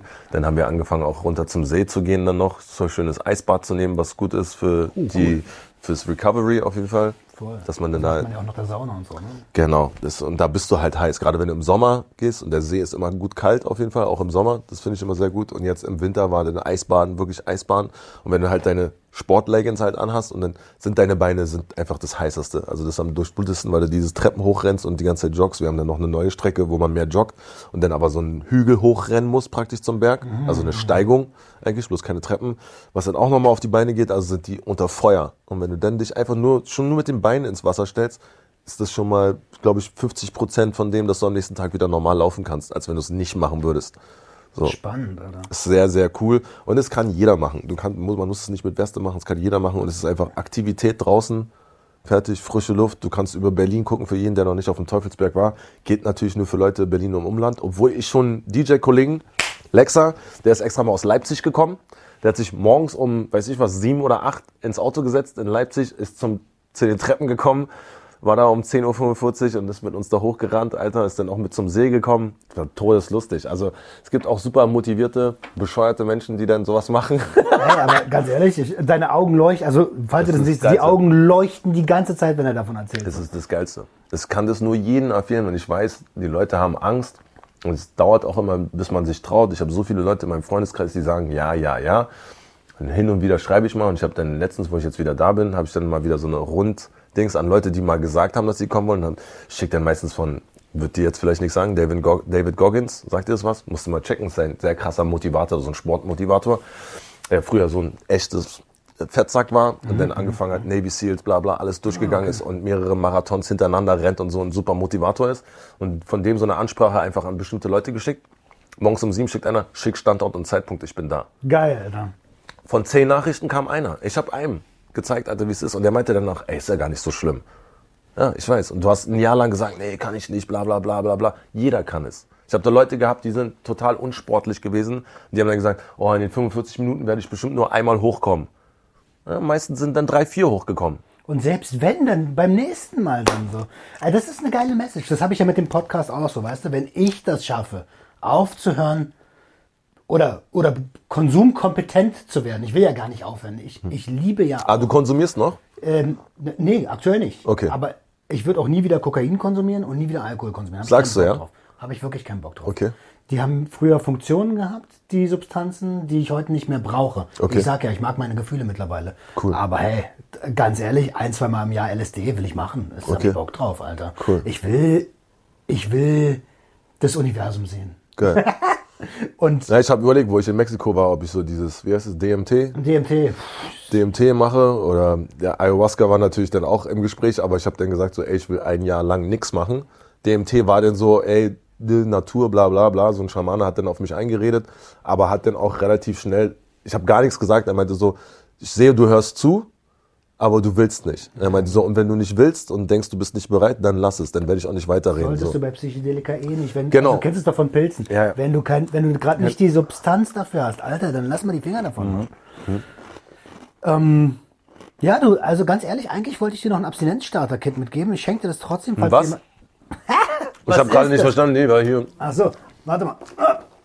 Ich habe so ein Ding entworfen, Abstinenz-Starter-Kit heißt das Hau doch ab. Ja, gibt's nicht. Ich weiß gar nicht, warum es sowas nicht gibt, Was ist denn das, Alter, geil. Da hast du einen Anti-Stress-Ball drin. Ne? Fick die Hände. Ja, Digga, nimm einfach mit so. Ähm, Anti-Stressball, wenn was ist. Die, so ein Denk an dein Warum-Ding. Und Du bist äh, ja geil, Alter. das Teil hier ist, wenn du Trigger hast, wenn du wirklich gerade mal Suchtdruck haben solltest, Mhm. kann ja passieren gegen Ende des Jahres, dann nimm einfach einen Bonbon und dank mir später. ist du gern scharf? Obwohl du kommst aus Mexiko gerade, ja klar. Ich habe gerade die Bombensoße mitgebracht aus Mexiko. Also die Dinger lenken dich 100% davon ab, dass du eben noch Aber warum wolltest. nur so kurz? Keine Ahnung. Ist das Frucht oder was? Nee, das ist Nee, das normal. Bonbons. Das ist, muss, vielleicht müssen die das draufschreiben. Das ist von einem Partner von mir. Ähm, Red Devil's Taste heißen die. Der Hurensohn hört schon wieder nicht auf. Die heißen Red Devils und. Ähm, genau, und ein kleines E-Book, meine 10 besten Tipps gegen Suchtdruck, was man machen kann. Äh, ja, Voll geil, Alter. äh, das gab es vorher nicht. Ich glaube, Nee. da muss erst so ein Ex-Junkie kommen. Ja, So. ja, das ist das, was ich meine mit das in diesen Selbsthilfegruppen. Voll geil. Richtig cool. Ja. Also wenn du jemanden hast, Ja. wo du sagst, Alter, äh, äh, Behalte ich auf jeden Fall in sauber. voll gut. Wie sind wir da hingekommen? Achso, äh, dass du fest im Sattel sitzt. Ich mach, ich habe eigentlich gar keine Bedenken. Ganz ehrlich, wenn ich dich so quatschen höre und sehe, wie du, oder auch höre, wie du die ganzen Entscheidungen getroffen hast vorher. Digga, das Jahr ziehst du doch locker durch. Easy. Das ist gar nichts. Das ist gar nichts. Das habe ich bei meiner Wasser-Challenge auch gesagt. Und als ich bei Holger im Laden war, sagt er, trink mal einen Brottrunk. Und ich auf Autopilot, ja geil, Alter, trinke ich. Ist das Meine. Wasser-Challenge verkackt. Richtig gut, Dicker. Sehr, sehr gerne. Richtig gut. Voll gut. Freut mich, freut, krass, Alter. Äh, freut mich, Ich überlege gerade. Ich habe gut, noch guten Kontakt zu dieser Person da im jüdischen Krankenhaus. Ob man, das, ob man das mit dir irgendwie machen kann. Also, das war für mich, ehrlich gesagt, wirklich eine Verwunderung, dass es, es gibt so, es gibt so immer mal wieder kleine Tools, die man in Therapien bekommt, aber niemand hat so ein, Ich habe nichts bekommen. ah, nichts, okay. Gar nichts. Also, warte. habe ich irgendwas bekommen? Ja, Suchtdruck, Digga.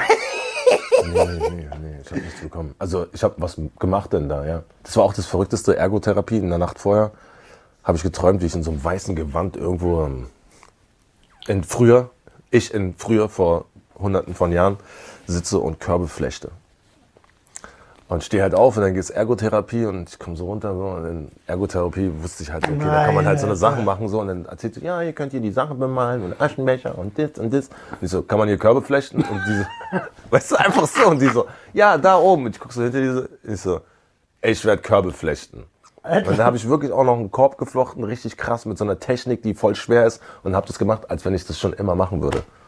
Digga, vielleicht hast du den. Richtig Also, krank war das. Das war so und ich habe voll Spaß dabei, richtig Spaß dabei gehabt, den Korb zu flechten. Und ich habe dann so einen Blumentopf gemacht und das war ah, so, Cool, so cool, mega cool. so krank. So die Nacht vorher noch davon geträumt und war so, Digga, das kann doch nicht wahr sein, Alter.